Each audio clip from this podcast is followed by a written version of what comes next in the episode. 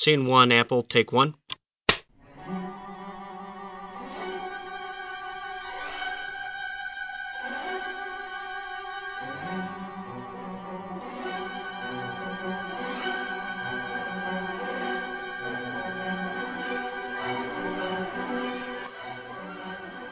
Bienvenue à tous pour la troisième de Playtime, l'émission d'Artzone Chronicles consacrée aux jeux de société.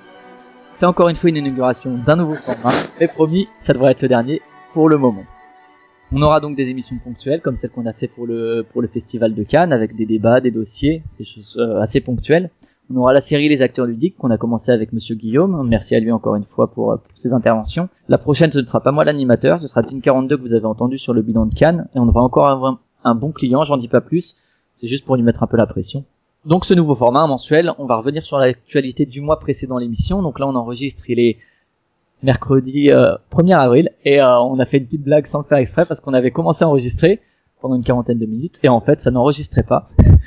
C'était un poisson d'avril non volontaire. Pendant ces mensuels, donc on va aborder l'actualité du aujourd'hui sera du mois de mars avec des invités que vous aurez déjà peut-être entendus, parfois non. L'émission, celle-ci comme les précédentes, vous pourrez les retrouver sur le site d'Artzone ou sur iTunes pour les auditeurs qui connaîtraient pas trop le jeu de société et pour qui euh, ce qu'on utilise comme terme euh, c'est un peu du chinois ou euh, une langue qu'ils ne parlent pas, on est en train de faire avec Gin 42 donc un, un lexique ludique. Donc si on utilise des termes comme deck building, comme draft ou des choses comme ça, vous pourrez vous reporter à ça. Donc au niveau du programme, aujourd'hui exceptionnellement on va pas parler trop des jeux sortis pendant le mois de mars parce qu'on n'a pas de joueurs entre guillemets lambda pour nous en parler des jeux essayés. Je vous déroule le, le programme normalement, c'est en gros on essaye des jeux pendant le mois précédent, on en parle rapidement, on parle de l'actu éventuellement, et euh, via le vécu des invités. Puis on passe à la partie jeu du futur, où il y a un auteur qui a déjà été édité ou non, et qui nous parle de ses, de son, de ses prototypes en cours, et de un peu euh, la relation qu'il a à la création ludique. Et enfin, euh, l'actu d'un invité professionnel, donc auteur, illustrateur ou éditeur,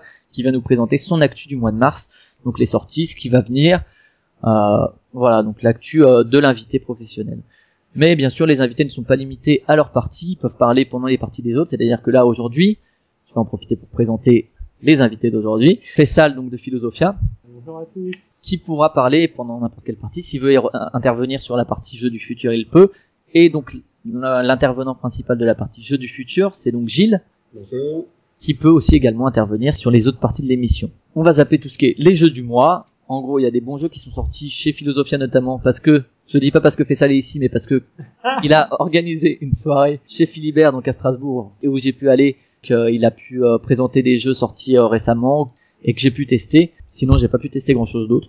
Donc on va passer à cette, on va passer cette partie et on va passer tout de suite à la partie jeux du futur. Hey Doc, we better back up. We don't have enough road to get up to 88. Roads? Well, we're going. We don't need roads. Donc, jeux du futur, ça va être, comme j'ai dit au début, la présentation de jeux prototype non signé par un auteur qui a été édité, qui a pas été édité. Et aujourd'hui, cet auteur, c'est Gilles. Donc, Eh oui. euh, Gilles qui a déjà eu des jeux édités. Euh, on peut te laisser te présenter. Euh, Oui, voilà. Donc, euh, moi c'est Gilles, Gilles Lehmann, alias l'homme de la pampa sur, euh, sur le site Trick Track. référence Euh, au Tonton flagueur. voilà, c'est ça. Et donc, en référence au Tonton Flagueur, évidemment. On voit que t'as de la culture cinématographique. c'est bien. On n'est pas sur sur un webzine culturel pour rien. voilà. Donc, euh, ça fait une douzaine d'années que je suis dans le, le jeu de société, En tant qu'auteur ou que je vois. euh, en tant qu'auteur. Enfin, oui, en tant qu'auteur débutant d'abord, et puis euh, après, euh, en tant qu'auteur édité. Joueur, euh, c'est bien avant, donc euh, comme, comme beaucoup de, de joueurs, euh, j'ai joué euh, étant jeune, euh, pas mal de jeux avec mes grands-parents, euh, avec mon frère. J'ai plus trop joué pendant mes années d'étudiant, et puis je suis revenu au jeu, euh, aux jeux de société moderne euh, vers la trentaine. Avec- J'ai commencé Avec quel jeu? à travailler. Le, le premier jeu là qui m'a qui m'a vraiment donné envie de, de jouer euh, aux jeux de société moderne, c'est c'est Castel de Feduti et Lager. D'accord. Et puis après euh, les jeux de, de Pascal Bernard, euh, euh, Samurai et Katana, euh, ce type de jeu. euh. Ah ouais, ouais. c'est ça, ça, Ouais, ça me parle, c'est... Euh... ça te parle. Bon, ouais. ça parle plus tellement maintenant, mais euh, Moi, ça me parle pas, je suis trop jeune. voilà, c'est ça. Je pas êtes non plus, mais- hein. Voilà, et puis un jour, euh, donc j'ai décidé de, bah, de, de créer un jeu. C'était un peu un défi. Euh, J'aime bien tout ce qui touche à la création. que ce soit la- l'écriture, euh, l'écriture de scénario, euh, l'écriture de romans, euh, voilà, et aussi le jeu de société. D'ailleurs, euh, il y a Bruno Feduti qui dit que il s'est mis au jeu de société, c'était plus facile que, que de se mettre à la littérature. Donc, euh, ce qui est pas faux. Ouais, c'est plus bloqué encore chez dans la littérature que dans le jeu de société. Non, mais que c'est plus facile euh, en termes de création. D'accord, ok. C'est, puis il l'a fait par paresse, quoi. Ouais, c'est un peu plus facile en termes de création. Euh, parce qu'écrire un roman, c'est, du boulot. Vraiment. Euh, donc voilà. Euh, j'ai eu la chance, euh, eu la chance d'avoir des jeux édités, puisque non, il y a beaucoup de, il y a beaucoup de créateurs qui, qui n'arrivent pas à se faire éditer, parce que les, les, les- places sont quand même, euh, sont quand même chères, on va dire.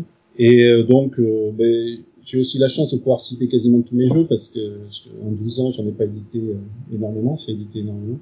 Donc j'en ai édité deux chez Contrevent, Feu Contrevent, euh, éditeur parisien, engagé.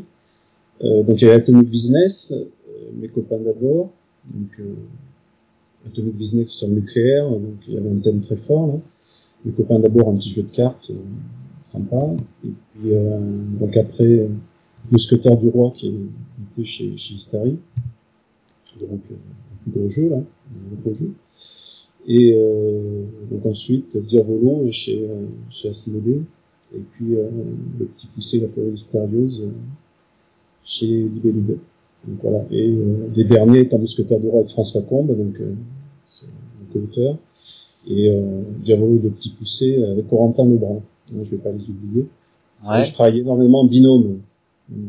C'est quand même des, des éditeurs assez assez renommés, que ce soit dans le... bon euh, Istari, c'est ça reste du jeu pour joueurs, euh, même s'ils ont fait des jeux plus familiaux. On le voit avec Witness qu'ils ont sorti l'année dernière, mais euh, mais c'est vrai que Libellude, c'est pareil, c'est quand même une référence euh, en termes ouais, d'illustration de Oui, oui. Ah ben, côté illustration, on n'a pas à se plaindre euh, avec euh, Neriac euh, sur les mousquetaires en particulier. Donc euh, oui, je, en tant que ça me fait une belle carte de visite hein, quand même, parce que entre Istari, euh, Libellude et, et Asmodée, euh, Et- et Diavolo. Ouais, Diavolo, c'est aller au-delà même. euh, je sais pas le petit pousset si ça a rencontré son son public? non, bah, le petit poussé, il y a eu des problèmes de gamme un peu. Ouais, c'est euh, t'es arrivé presque en avance sur euh, la gamme Jeux de. Purple Brain. Ça aurait été parfait pour leur gamme finalement. Oui. Et donc, euh, il y a eu, ouais, le, le, le placement sur la gamme était, bah, c'était une gamme un peu, c'était les boîtes tiroirs de, de, de chez Asmodée là, et c'était, bon, ça n'a pas bien fonctionné quoi. Donc après, ça a été réédité chez Libellude. D'accord. Donc lui, il a bien marché. C'est le jeu qui a le, je, je vois où tu veux en venir. Je sais pas pourquoi, mais je vois où tu veux en venir. Donc euh, c'est le, c'est le jeu euh, qui a le mieux marché commercialement. Euh, et en effet, euh, bizarrement, c'est un jeu qui a été développé avec euh, Corentin, qu'on a développé en six mois, on va dire, hein, qui a pris après, euh, après a pris six mois de développement éditeur, alors que, alors que Mousquetaire du Roi, qui a, qui a bien marché commercialement, mais qui a été tiré à 10 000 par édité, euh, et qui, s'est vendu à 8-9 000 exemplaires.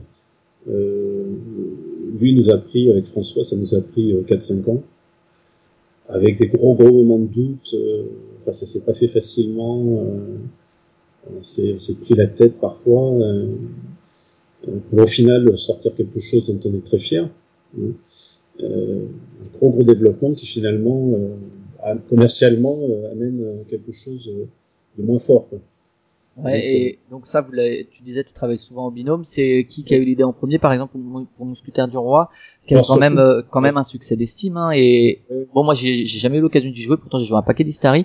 Il est, il me semble qu'il est assez original, non, comme euh, dans la création Oui, oui. de domaine. Oui, oui, oui, c'est un coopératif euh, avec euh, on joue, on peut jouer Milady, donc c'est un semi-coopératif, coopératif contre un adversaire dans le jeu. Nous, ce qui vraiment nous, nous a fait plaisir là sur euh, sur, sur ce jeu, c'est les retours qu'on a pu avoir de, de joueurs euh, français, joueurs aussi par euh, Board Game Geek, joueurs américains, sur le fait que les gens qui avaient lu le roman, qui aimaient le roman, ils se retrouvaient totalement dans le jeu. Voilà. Et ça, c'était notre, bah, c'est ce qu'on voulait faire. D'accord. Et ça, ça c'est ce qui fait plaisir. et donc c'est c'est toi qui as commencé ou c'est Non, c'est c'est François. Tout ce qui est thématique, c'est François. D'accord. François, Et après toi, tu l'as rejoint. Ouais, François aime, aime le thème, il aime rentrer dans les jeux par le thème, dans la création par le thème. Moi, j'aime j'aime les thèmes, mais euh, c'est c'est pas moi qui fais ce développement-là. Tout, tout l'arrière-fond thématique, euh, c'est c'est François. Pareil, les recherches de, de graphisme pour les protos, euh, c'est François aussi. Moi, je j'interviens plus sur sur l'imbrication des mécanismes, sur la réflexion sur les mécanismes, même si François le fait aussi évidemment. Euh, mais euh, c'est vraiment que là, que je- moi j'aime travailler quoi, plus que sur euh, tout ce qui est euh, tout ce qui est arrière-fond thématique, qui est important. On essaie d'imbriquer les deux du mieux possible. D'accord. Voilà. Et, euh, Tu veux ouais. qu'on parle de tes protos d'abord maintenant ou plutôt qu'on continue sur ta démarche de, de création on et qu'on parler aborde- des photos et puis on reviendra Ouais. sur les démarches. D'accord. après. donc ça là, on- sera, ça, ouais, ça, ça- ça sera moins monolithique pour les auditeurs. D'accord. Donc là, au niveau des, de ce que tu as en ce moment en cours, qui est t'essayes de que tu gardes sous le bras Alors, et ouais, présente en ce moment. moi je travaille sur deux axes en gros, c'est-à-dire les petits jeux. D'accord. Euh, Type Diavolo. Ou... Type Diavolo, voilà. D'accord. parce que ça se développe facilement, rapidement et ça marche bien. Puis après, euh, sur des, des jeux, euh, gros jeux thématiques, euh, donc avec un développement plus long, euh, type Mousquetaire de Rang. Donc j'ai pas, on n'a pas lâché, euh, on n'a pas lâché les gros jeux, même si ça demande beaucoup de travail, parce que ça, ça donne aussi beaucoup de plaisir Ah bah oui. dans la création. Euh, donc actuellement, on a un jeu qui, qui s'appelle Gaijin. T'écris ça Euh, comment? Gaijin, euh, G-A-I-G-I-N. D'accord. Ça veut dire, euh, c'est du japonais, ça veut dire étranger euh, en japonais. Donc là, ça se passe dans le Japon euh, du 19e siècle, donc juste avant l'ère Meiji. Bon, je vais pas refaire, je vais pas faire l'histoire. C'est en gros l'ouverture du Japon à la culture euh, occidentale. Le Japon avant était un pays extrêmement euh, fermé sur lui-même. Euh, on ne pouvait pas quitter le pays, euh, on ne pouvait pas y venir sans, sans, sans montrer patte blanche. Donc le, et euh, le pays était dominé par euh, deux, le pouvoir du shogun, qui était le, le grand seigneur. Et qui est un très bon jeu aussi. Pardon? Qui est un très bon Oui. jeu aussi. Voilà. Et euh, le pouvoir de l'empereur, qui était un pouvoir un peu plus symbolique. Donc euh, l'empereur étant à Kyoto et, et le, le shogun à, à Edo, euh, qui était Tokyo après. Donc voilà. Et euh, donc le jeu, donc c'est François qui, qui, qui adore le, le Japon. C'est c'est parti en fait, je pense pour François d'une lecture d'un roman de, de Clavel, de James Clavel, euh, qui a fait Shogun. Ah. Voilà, c'est c'est l'écrivain de Shogun, c'est l'auteur de Shogun et euh, pas du jeu, du roman. Ah ouais. Beaucoup de gens connaissent sa série télévisée. hein. Et euh, je sais pas, ça date des années quoi, 90, quelque chose- 80 même. Je suis, ça, je suis- 90. je suis trop jeune pour ça moi. Dans Là, les tu la connais pas non plus? Bah, moi dans les années 90 j'avais 10 ans donc. Euh, Tu connais pas Shogun, c'est une super série, c'est une Ah, très très grande série. Et- Et ça, tu connais, non? Ah bah oui, oui, oui. Voilà. Donc, euh, et euh, il a écrit, euh, Clavel a écrit Gaijin aussi, qui est un roman fleuve euh, sur euh, donc le, le Japon. Donc ça se passe avant l'ouverture du Japon. Euh, c'est l'époque des concessions. Donc le Japon s'est un peu ouvert dans les années 1850 avant, grâce aux Américains. Il y a eu des conflits, voilà, et les Américains sont installés. Il y a eu des concessions, donc des territoires qui étaient concédés aux, aux Européens. Donc on, dans, le, dans le jeu, on joue des, euh, on joue euh, des puissances européennes qui essaient de s'implanter au Japon et euh, de, de, de remplir, de, de, de, de passer des contrats pour des innovations techniques. Quoi. Donc, euh, on va amener le train, on va amener, euh, on essaie d'amener le train, on essaie d'amener, euh, de- d'exploiter les mines, etc., de, de, de mettre euh, des systèmes d'adduction d'eau en place. Voilà, on modernise le Japon. D'apporter la civilisation à ces pauvres sauvages. C'est ça? Voilà. Non, c'est pas, pas du tout l'idée. Mais on colle, euh, on colle à l'histoire. Donc, euh, euh, enfin, c'est c'est surtout des, c'était surtout de nouvelles voies commerciales qui s'ouvraient Oui, pour, les, sûr, ouais. pour les puissances, euh, euh, pour les puissances occidentales. Euh, après, au niveau euh, donc, euh, au niveau des mécanismes, euh, donc on a vu l'arrière-fond. Au niveau des mécanismes, c'est un jeu. Tu le, développes depuis, tu le développes depuis quand celui-là? Enfin, vous le Ah, développez. ça doit faire deux ans, ça. D'accord. si c'est pas trois, je sais pas. Donc euh, au niveau des, des mécanismes, on, on, a, on a essayé de trouver un format court, c'est-à-dire 45 minutes, une heure. C'est un jeu qui se joue de 2 à 5 ou de 2 à 6. Donc euh, si on regarde le nombre de joueurs, euh, c'est intéressant de jouer à deux. même sur des gros jeux. Euh, donc format pas trop long. Ça aussi, en règle générale, ça plaît aux éditeurs. Alors c'est vrai qu'on calibre un peu si tu veux Ouais, maintenant. c'est le euh, format actuel. Hein. Voilà, un- Aujourd'hui, faire un jeu de 120 minutes euh, ou de euh, Ouais. plus, euh, c'est déjà 90, ça commence à faire. C'est Voilà, déjà long. Alors c'est peut-être un peu malheureux, mais en effet, on arrive à, de- à calibrer des jeux sur, sur en, en tout cas sur l'horaire, ça c'est c'est évident. Euh, donc après au niveau du, de, de la mécanique, c'est un jeu où on va lancer des dés et on va avoir euh, à placer ces dés sur des zones du plateau. Donc différentes zones qui sont, je retourne comme ça, on va chez l'empereur, on va chez le shogun, euh, on va dans les concessions recruter des conseillers, on va euh, dans l'Ukiyo qui est le quartier des plaisirs euh, des villes japonaises euh, où on va rencontrer des personnages, qui chacun, euh, quand on va sur eux, qui, qui donnent un pouvoir. Donc, on- quand on lance ces dés, on va avoir plein de choix, d'autant plus que les dés, on peut les combiner. Donc, on va lancer 3 dés au départ, euh, et après, on peut s'upgrader en dés dans le jeu. Quand on lance ces dés, on a des choix à faire pour les placer, euh, sachant qu'on peut les combiner, ces dés, pour faire, euh, enfin, deux dés peuvent être combinés hein, pour faire une addition ou une soustraction sachant qu'on a toujours des valeurs de 1 à 6 de 1 dé sur tout le plateau. Ce qu'il y a, c'est qu'on a choisi, alors justement pour euh, le jeu au départ, euh, et alors en- après au niveau de, du but, c'est d'avoir le plus de points de d'être le plus puissant. Hein, bon, c'est c'est classique ça. Ça Voilà. marche bien. Ouais, ça marche bien. Et sachant que c'est c'est un, un mécanisme, je me suis rendu compte en voyant un peu les jeux qui marchaient que ce qui marche bien, c'est euh, les gens aiment compter. C'est-à-dire à la fin d'un jeu, les gens adorent dire euh, moi j'ai fait 80 sur cette partie, l'autre a fait 75, et puis à la partie d'après j'ai fait 85 avec euh, le même jeu, le même nombre de joueurs. Voilà. Donc les gens adorent compter, les gens adorent construire. Les jeux où on casse, les gens n'aiment pas trop. Les jeux qui marchent, les jeux où on construit et où on compte et où on peut se comparer ses performances euh, de total. Et après, il y a une autre idée, c'est qu'un jeu, il faut donner beaucoup de choix aux joueurs. Même si au final, peut-être que le joueur a pas tant de choix que ça, mais il faut qu'il ait l'impression quand il joue qu'il a beaucoup de choix et qu'il va prendre des décisions qui sont vitales pour euh, pour gagner. Alors que euh, bon, peut-être que s'il a joué comme il a joué comme ça, mais il aurait joué autrement, peut-être que s'il serait arrivé au même euh, au même résultat, mais lui, il a l'impression en jouant que euh, qu'il a qu'il a du poids sur le jeu. Ça, c'est très important. Donc, on a c'est un jeu où on a donné beaucoup de choix. On a donné beaucoup de choix aux joueurs. Il y a euh, de tête, il doit y avoir six, six manières de comptabiliser les points. Donc, voilà, enfin six, six gains de points, euh, possibilité de gagner des points à la fin du jeu. Euh, donc, et dernier mécanisme qui, euh, qui est un mécanisme important, c'est que tu es tou- vous êtes toujours là, les gars? Nous sommes toujours là, on t'écoute. Ouais, je suis, en train, je suis en train de prendre des notes. Ah, vous dormez pas. Donc, euh, je parle très mal des jeux en. Bon, que je fais.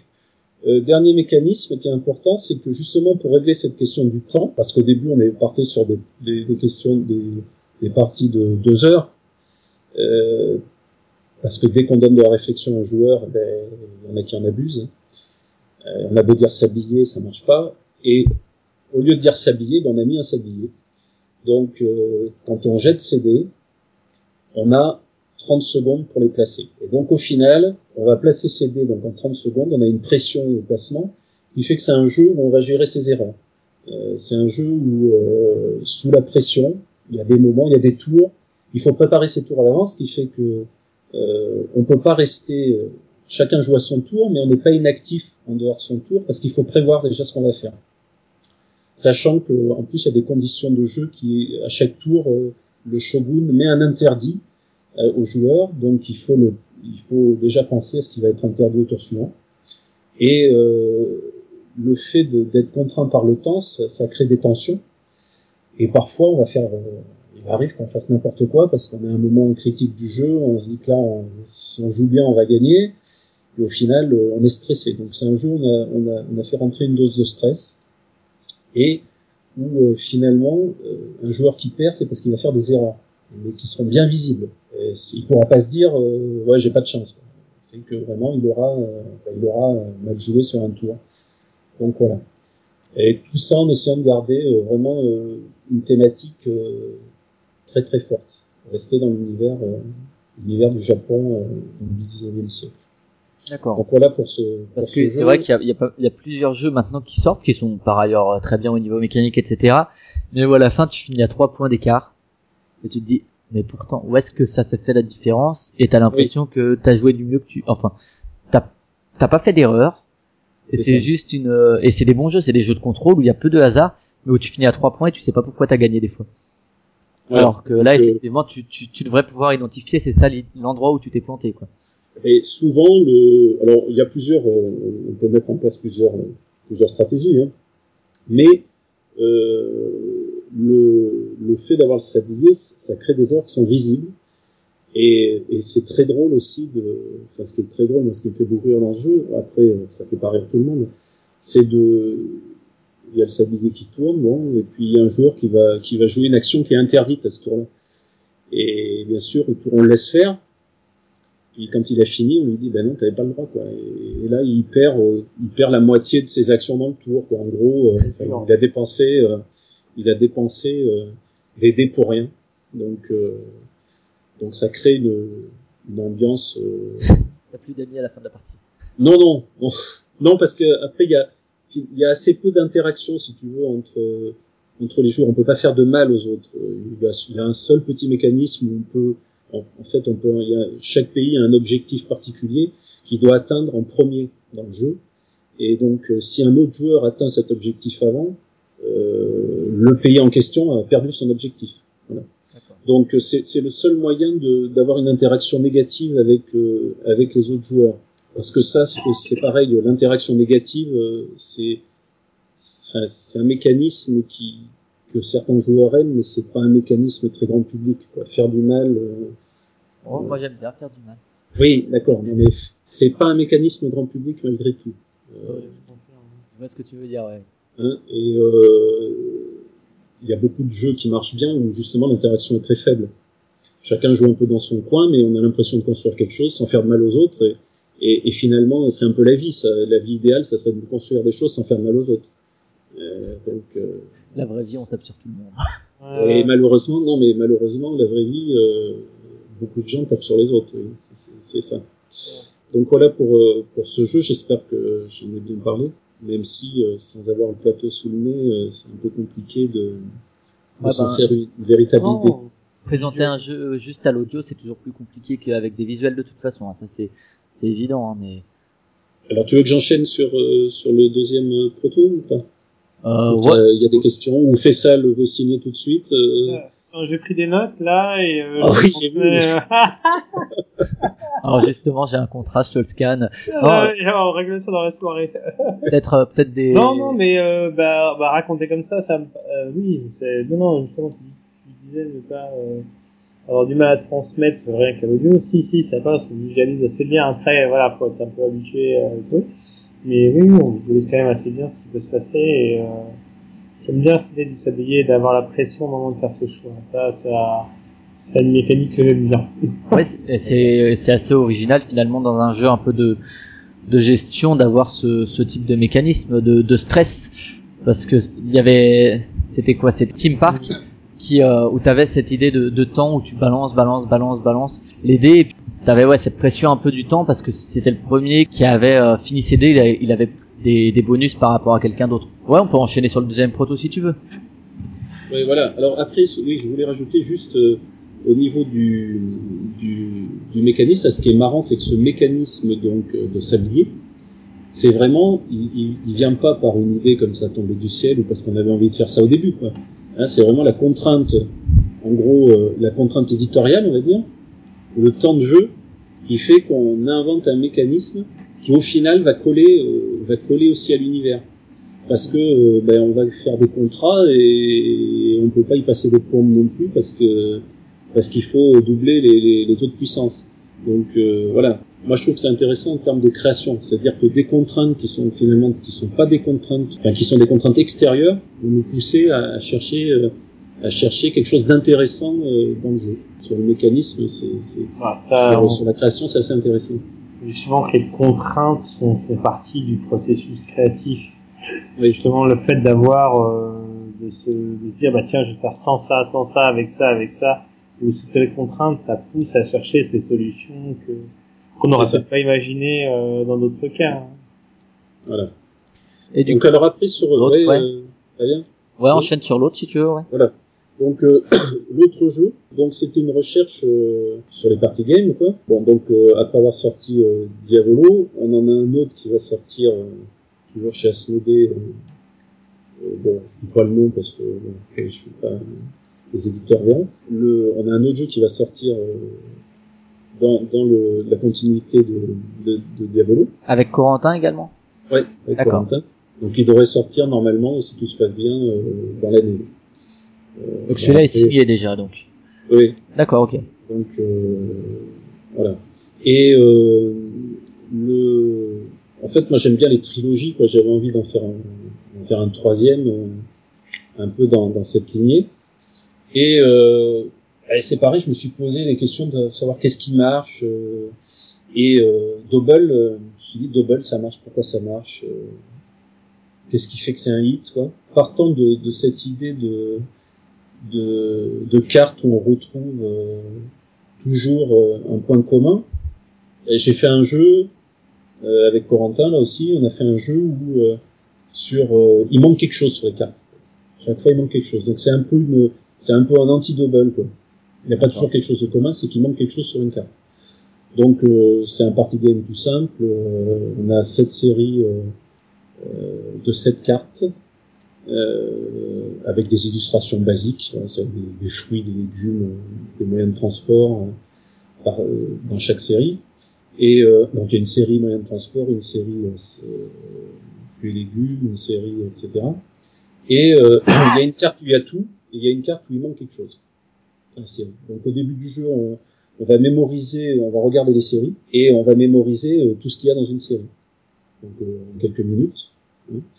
On va étaler les cartes, euh, on va étaler les cartes euh, où il y a tous les objets. Et puis euh, on va retourner les cartes. euh, Alors il y a plusieurs modes de jeu comme dans Double, et euh, il faudra crier ce qui manque. Voilà. Donc euh, pas ce qui est en double.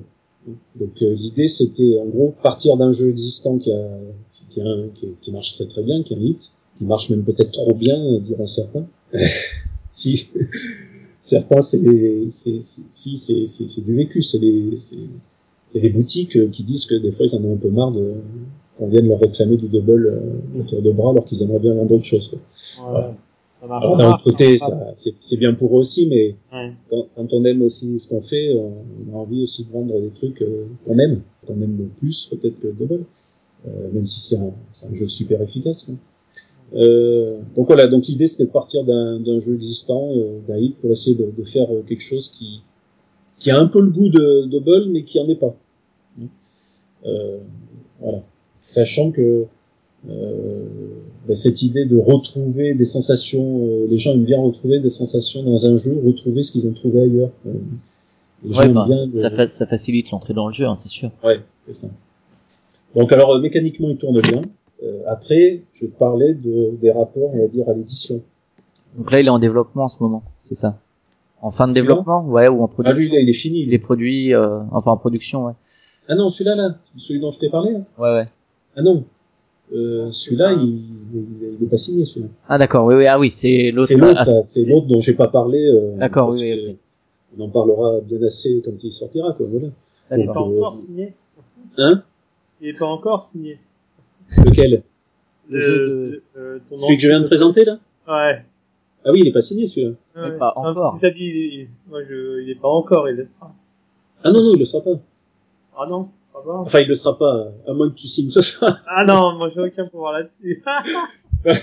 Non mais je veux dire, il le sera pas. Euh, enfin, je sais pas s'il le sera quoi. Bon après. Euh, J'espère, bah c'est. Euh, voilà, non mais après on sait, on sait qu'on a des jeux qui sortent jamais, hein, même s'ils marchent Oui. bien et que.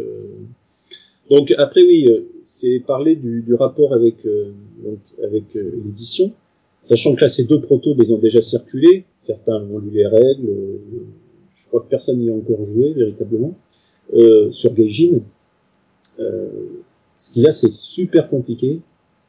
Alors même en étant déjà édité, de même donc en connaissant des éditeurs, en leur passant les jeux, c'est super compliqué. Ils aient le temps déjà d'y jouer. Ouais, parce qu'il reçoit beaucoup de projets. Donc voilà, je sais ça, pas ça, Faisal, tu pourrais nous dire combien tu reçois de combien tu Alors, reçois, euh, je sais pas moi, de, de propositions par jour? Honnêtement, euh, alors, euh, les propositions ne m'arrivent pas forcément directement. Oui. Mais euh, je sais que, de serait-ce que dans ma boîte donc là, je ne suis pas la personne qui, euh, qui doit les recevoir, mais j'en reçois quand même.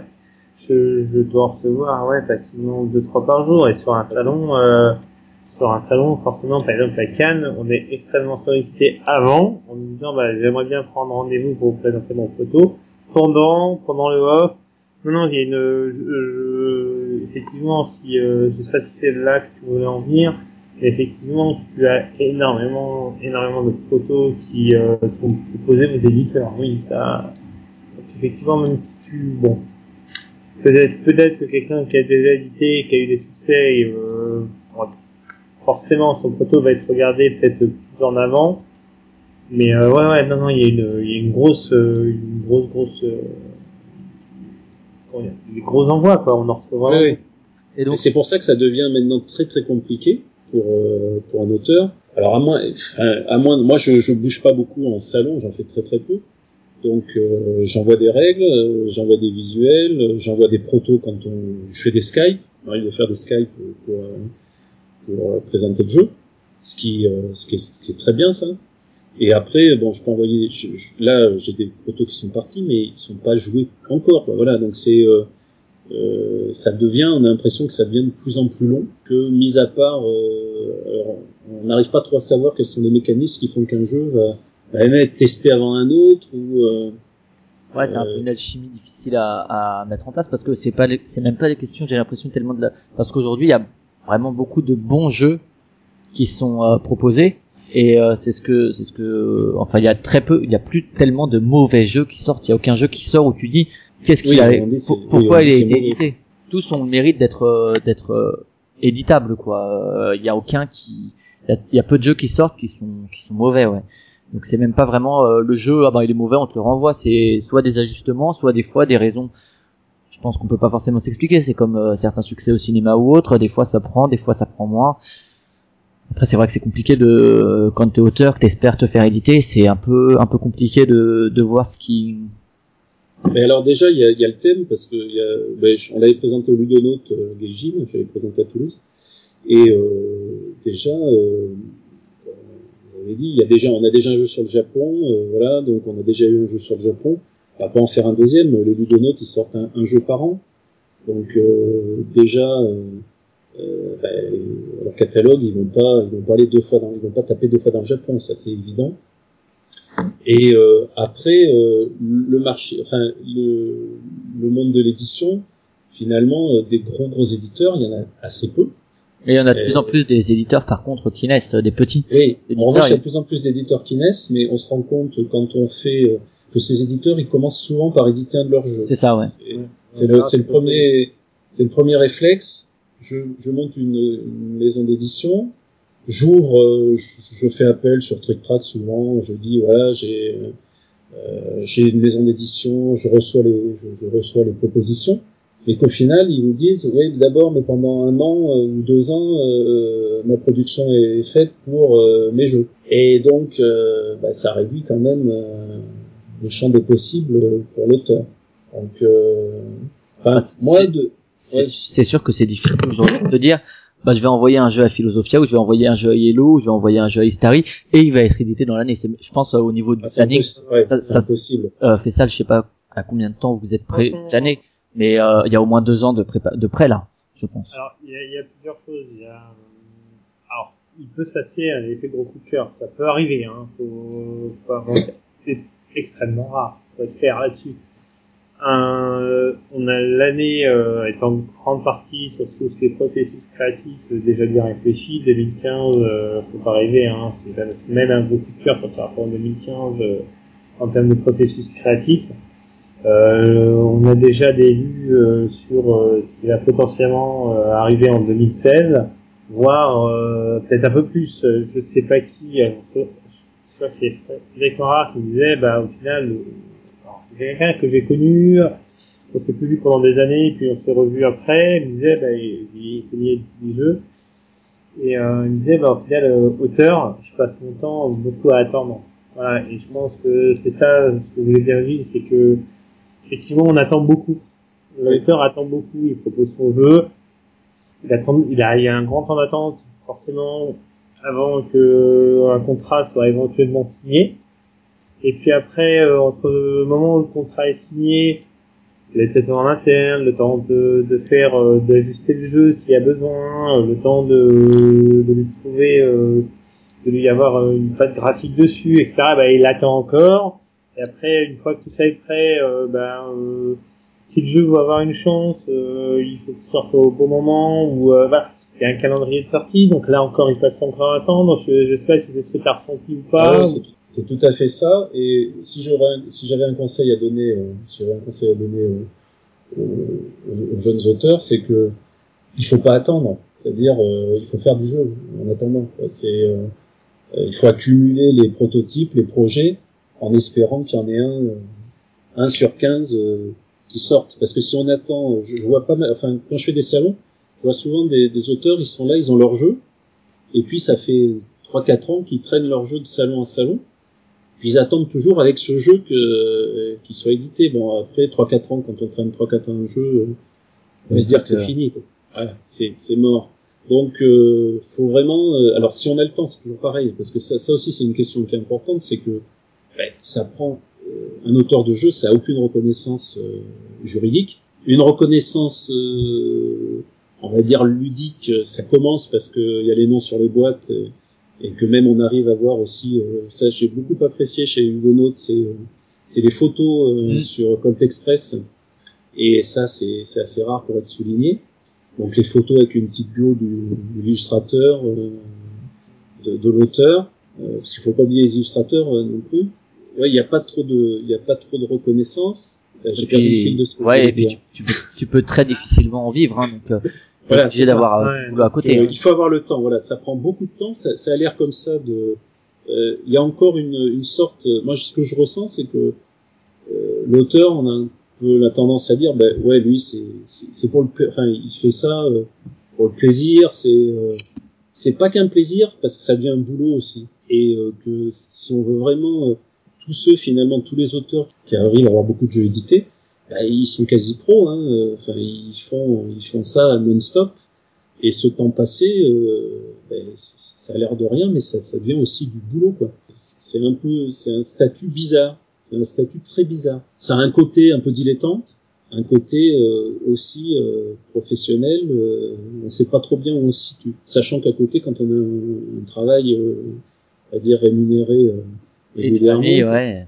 faire les deux, une vie de famille, faire, faire enfin, tout faire. Moi, j'avoue que là, actuellement, j'ai quasiment plus le temps de, j'ai très peu de temps à passer à la création. C'est épisodique. Quoi. Et évidemment, ça ne permet pas de, ça permet pas d'aller sortir des jeux parce que si vraiment je voulais en sortir euh, assez régulièrement, il faudrait que j'y bosse sans arrêt. Quoi. Pour sortir, euh, je, moi, je suis toujours étonné quand je vois Bruno Catala, Bruno Feduti, quand ils arrivent, quand ils disent qu'ils ont 25 protos en arrivant à Essen ou moi, si j'arrive à en faire euh, deux dans l'année, pourtant, je, considère que je travaille assez rapidement et que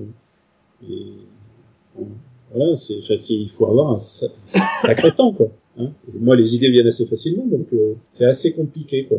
Le temps le meilleur pour l'auteur, je pense que c'est le moment, c'est entre le moment où on est, où c'est signé et le moment où ça se développe. Je pense que c'est le, c'est le moment où t'as l'idée quand même. Après, elle peut, ça peut, tu peux déchanter, mais à un moment, t'as l'impression d'avoir une idée géniale. C'est quand oui, même. Voilà. Mais enfin, l'impression d'avoir une idée géniale, faut pas rêver. Ça, c'est oui, mais, le début. Mais ce petit ça fait moment... longtemps que j'ai plus l'impression d'avoir d'idées géniales. Mais ce petit euh, moment est... est quand même agréable. Oui, mais euh, vraiment le moment intéressant. Enfin, ouais, le moment c'est quand on, le jeu tourne bien, que voilà, qu'il est pris et que là quand ça se Après, euh, une fois que jeu est sorti, enfin, euh, bah, c'est c'est quasiment, enfin, pour moi, c'est quasiment si, si ça n'existe plus, quoi. Parce que le boulot, enfin, le processus de création, il est terminé. Il est terminé. Euh, donc voilà. D'accord. Donc toi, tu disais, t'es plutôt euh, un entre guillemets mécanicien. Tu pars plutôt d'une mécanique ou tu apportes une mécanique oui. à ton co à ton co-auteur? C'est ça. Je travaille du moins sur, je retravaille les mécaniques. Que souvent François m'amène. Euh, François, alors je travaille pas de la même façon avec François et Corentin. Hein.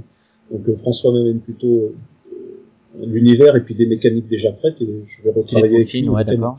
Voilà, et Corentin, euh, c'est un peu différent. On part sur, on s'envoie, on a un peu plus de mal maintenant, mais ça a beaucoup bien fonctionné euh, euh, il y a quelques années. Bon après, euh, on a des vies, euh, euh, voilà, des enfants, ça prend du temps aussi. euh, donc, euh, on a moins de, de temps pour euh, échanger parce qu'on échange, on n'est pas en on échange par mail. Et euh, avec Corentin, c'était du ping-pong. Euh, D'accord, ouais. un vrai ping-pong, euh, on pouvait s'échanger euh, 15-20 mails euh, quelques heures, quelques minutes même. Donc voilà, c'est du ping-pong d'idées, mais on travaille sur des jeux plus petits aussi, donc euh, des formats plus petits. Mais bon, le travail en binôme, moi, je- enfin, actuellement, j'ai- encore un autre, un autre binôme que j'ai rencontré sur euh, sur TT, sur Trick Track. Voilà, on, on essaie de développer un jeu là, de zombies. C'est super adulte, c'est ça le travail en binôme, enfin, honnêtement, euh, j'arrive plus à travailler tout seul. C'est plus possible.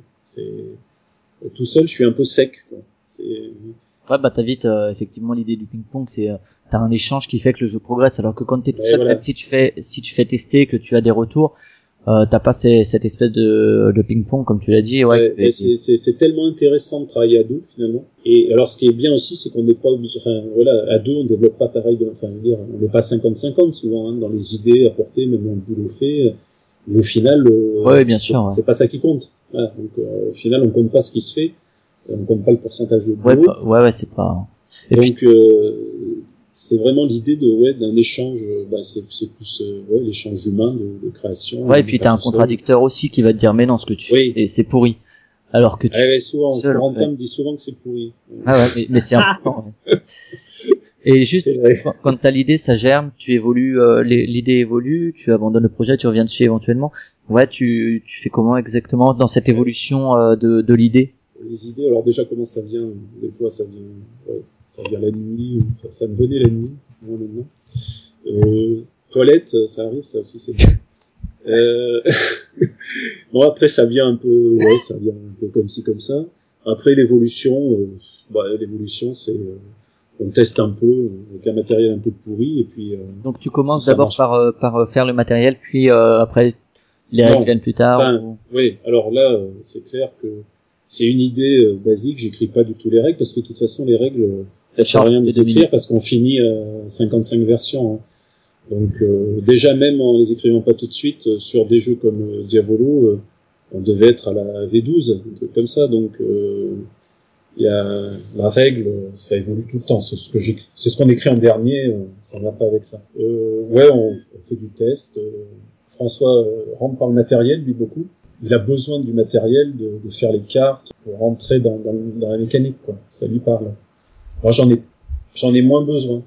D'accord. Et euh, donc ok. Et euh, au niveau de comment dire, ouais, comment tu fais tester tes protos finalement? Est-ce que euh, Alors ouais.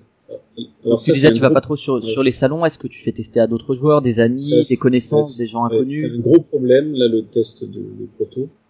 C'est un gros problème. Alors, le test, c'est la famille, déjà. Bon, j'ai des enfants qui, qui sont euh, pré-ados, donc euh, qui commencent à pouvoir tester des jeux. Gaijin, par exemple, mon fils euh, a 9 ans, euh, il joue. Euh, ma fille, 12 ans, euh, sans aucun problème. Je testais à des neveux, des, euh, en cadeau. Après, à des amis. Bon, alors les amis, en revanche, quand on amène Gaijin, ça fait 10 soirées d'affilée qu'on amène Gaijin, j'aimerais bien jouer à autre chose, quoi. Donc, euh, voilà, donc après, euh, on peut les remercier parce que ils ont pas toujours envie de tester, mais ils le font quand même. Ouais, et puis je Et puis pense, après, alors moi, euh, moi, j'ai j'ai fait quelques quelques trucs que j'avais fait tester, mais c'est vrai que que je pense que c'est à ce moment-là que tu fais que tu fais évoluer ton jeu aussi avec des Ah retours oui, de gens tu le- pas. Le test, c'est c'est essentiel. Après, euh, sur Mousquetaire du Roi, on n'a pas fait tant de tests que ça. Et il a marché assez vite. Même, bon, après, on a bougé beaucoup de choses. euh, sous- sous, euh, Cyril nous a demandé de, de faire bouger beaucoup de choses, mais on a fait pour un gros jeu, on n'a pas fait tant de tests que, que ça. Finalement, c'est c'est Starry qui en a fait beaucoup derrière. Sur euh, Gaijin, après, bon, je l'ai testé en, en, en, en club de jeu. Voilà. Donc j'ai un club de jeu qui est pas très loin de chez moi et euh, ça permet de tester là. Après, il faut se méfier des tests parce que les joueurs, ils ont toujours leur euh, ouais, tout joueur va avoir son idée sur le jeu. euh, Il y a des joueurs qui auront envie de, de tout changer quasiment. euh, donc il faut raison garder. Euh, euh, bon. mais, mais on est obligé, enfin on est obligé Ouais, de passer par là. Et euh, Mais ouais. ça reste quand même. Eh, ben, c'est c'est pas facile de tester quoi. Il faut prendre ça prend du temps quoi. Ouais, bah évidemment, ouais, même rien que la création euh, matérielle de- du jeu, ça prend déjà un temps fou. Alors euh, ça c'est ouais moi c'est pas ce que je préfère hein, parce que ce qu'on passe en encre euh, dans la ouais, ouais. tu le fais dans pas à l'imprimante. euh, couper au ciseau les cartes non là moi je ça c'est j'aime pas trop mais bon après c'est pareil hein, quand on envoie des protos si on doit en envoyer trois euh, ben, il faut en faire trois quoi Ouais. et Et, bon, euh, revenir juste sur la partie euh, test du jeu et ce que tu disais tout à l'heure par rapport au- à l'édition, c'est vrai que si quand on te présente un proto, euh, en- tu, tu vas faire une partie. Donc, Oui, c'est ça. partie, euh, faut que pouvoir euh, accrocher et euh, c'est tu vois tu parlais de chances qui peuvent être données ou pas à des à des protos.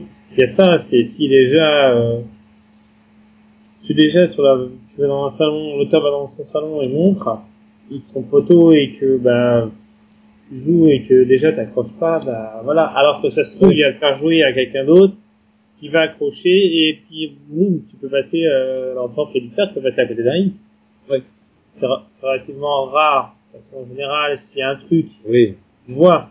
Mais euh, voilà, ça peut, euh, ça peut aussi arriver. Donc, et le matériel, tu parlais de matériel, etc. C'est vrai que tu, moi j'ai vu des photos euh, dessinées euh, par euh, le, le fils de l'auteur. Faut le gamin de 7 ans, faut, faut y croire quoi. Donc euh, ça fait partie aussi du. Je sais pas si on peut donner des conseils, mais mm, vaut mieux un truc clair et euh, que même le- l'éditeur puisse se- projeter sur une thématique ou d'ailleurs.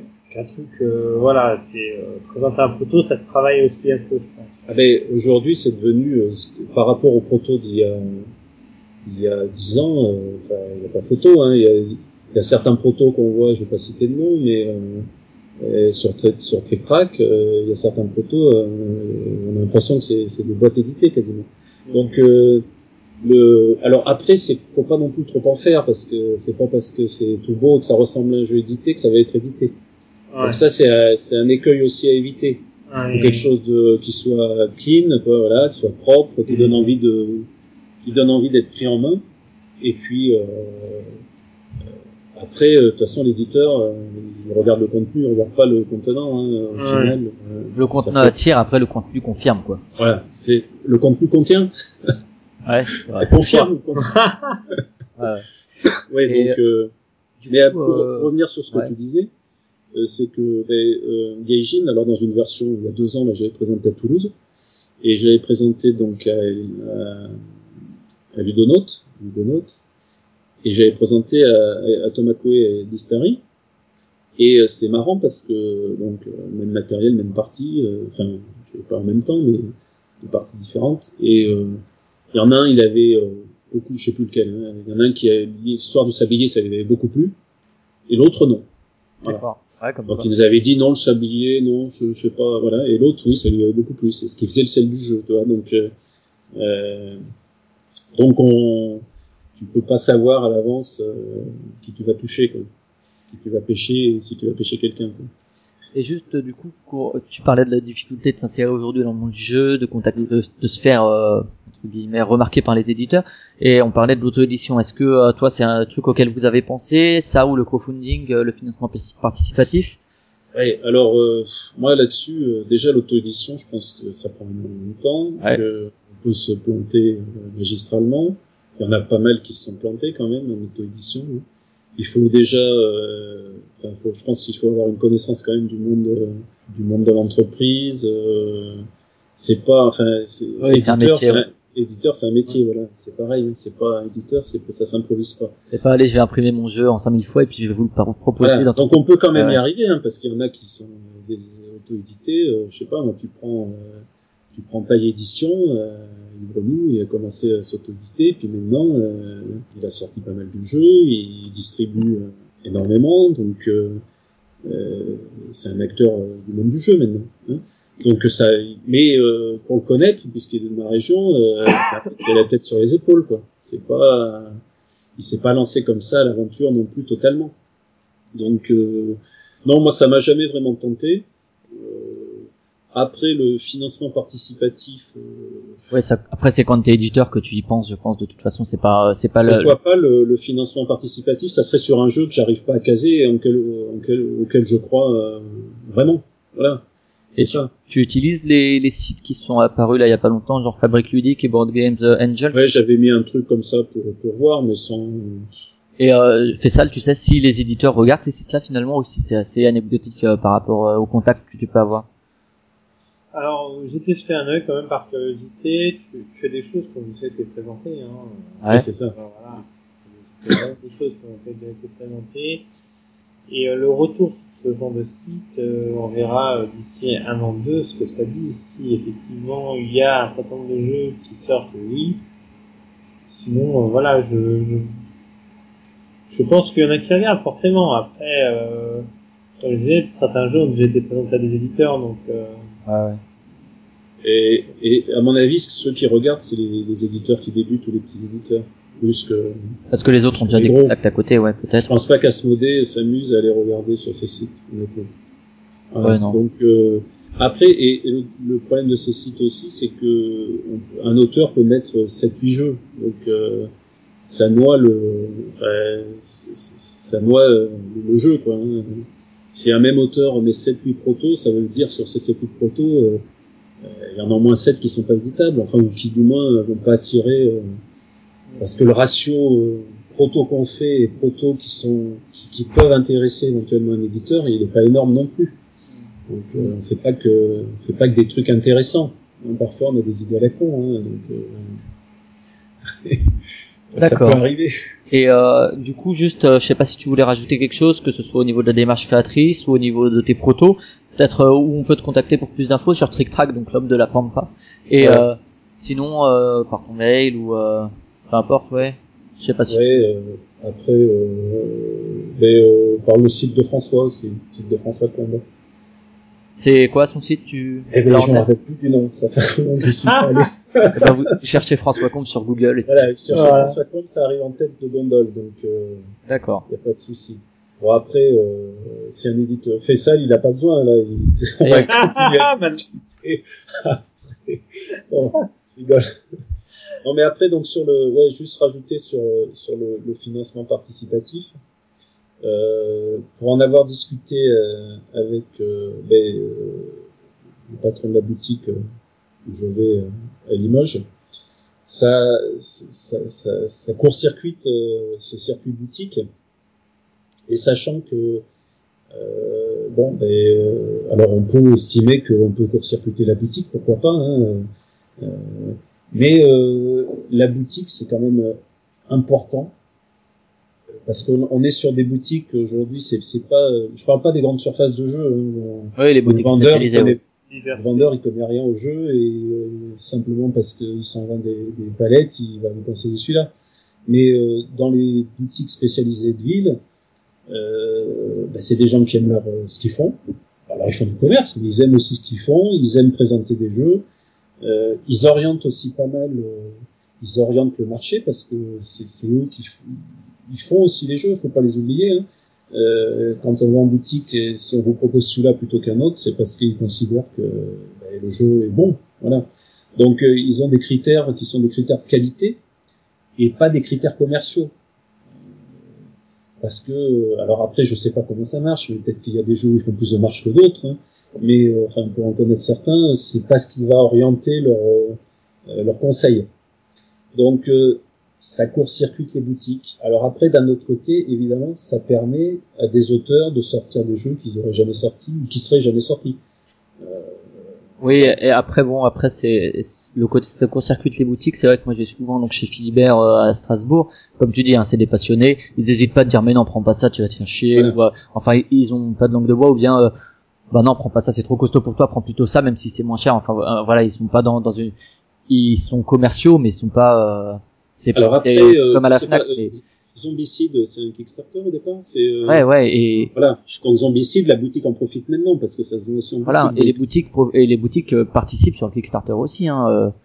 Alors, euh, pour Zombicide, c'est un, alors, c'est pas forcément l'exception, mais c'est une exception. C'est-à-dire Oui. qu'il y a, c'est des jeux qui ont fonctionné. En plus, je crois avoir entendu que Edge l'avait signé avant qu'il aille sur Kickstarter euh, pour, en termes de traduction, donc euh, il y, a, il y a quand même quelque chose derrière. Mais euh, c'est vrai que bah, tu te dis, oui, super, euh, j'ai fait mon Kickstarter ou mon Ulule, peu importe. euh, boum, il y en a, j'ai réussi à le faire, boum, il y a 1000 personnes qui ont pris mon jeu. Mais après, c'est quoi la continuité derrière s'il n'y a pas les boutiques? Ouais, ouais, c'est clair, ouais. Voilà, c'est ok, t'es content, t'as fait ton truc, ton jeu peut sortir. Mais euh, est-ce qu'il va y avoir une vie en dehors de, du, du Ulule ou du, du Kickstarter derrière? Faut que voilà. Donc voilà, Zombicide est un peu un cas particulier hein, parce qu'en plus il kickstart les, euh, la saison 1, saison 2 et euh, ça marche relativement bien. Mais euh, voilà, c'est euh, je, me trompe peut-être, mais c'est pas le cas majoritaire. Ok, on va peut-être passer du coup, euh, à moins que tu aies quelque chose à rajouter, Gilles? Oui, ouais, juste pour continuer, enfin pour terminer euh, là-dessus. Euh, après, moi, bon, euh, passer par le, le, crowdfunding, euh, moi, je suis pas trop dans le, enfin, je saurais pas quoi donner. Enfin, toi, c'est, euh, vous avez la boîte, euh, voilà, Oui, figurine ou un poster. Je sais plus, moi, ce qui m'intéresserait plus, c'est un site de mécénat complet, c'est-à-dire, euh, euh, c'est des mécènes qui, on donne de l'argent, mais pour rien en retour.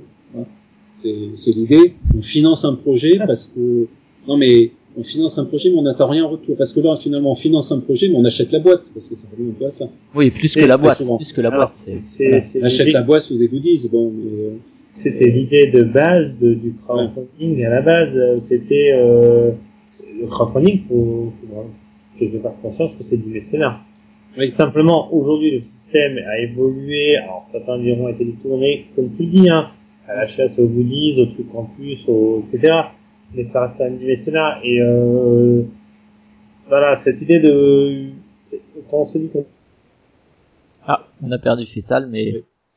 il va revenir. Ouais, vas-y si tu veux enchaîner. oui, donc, euh, donc moi, je, je- enfin, un système. Alors, attends, il est revenu. On a le son? Non.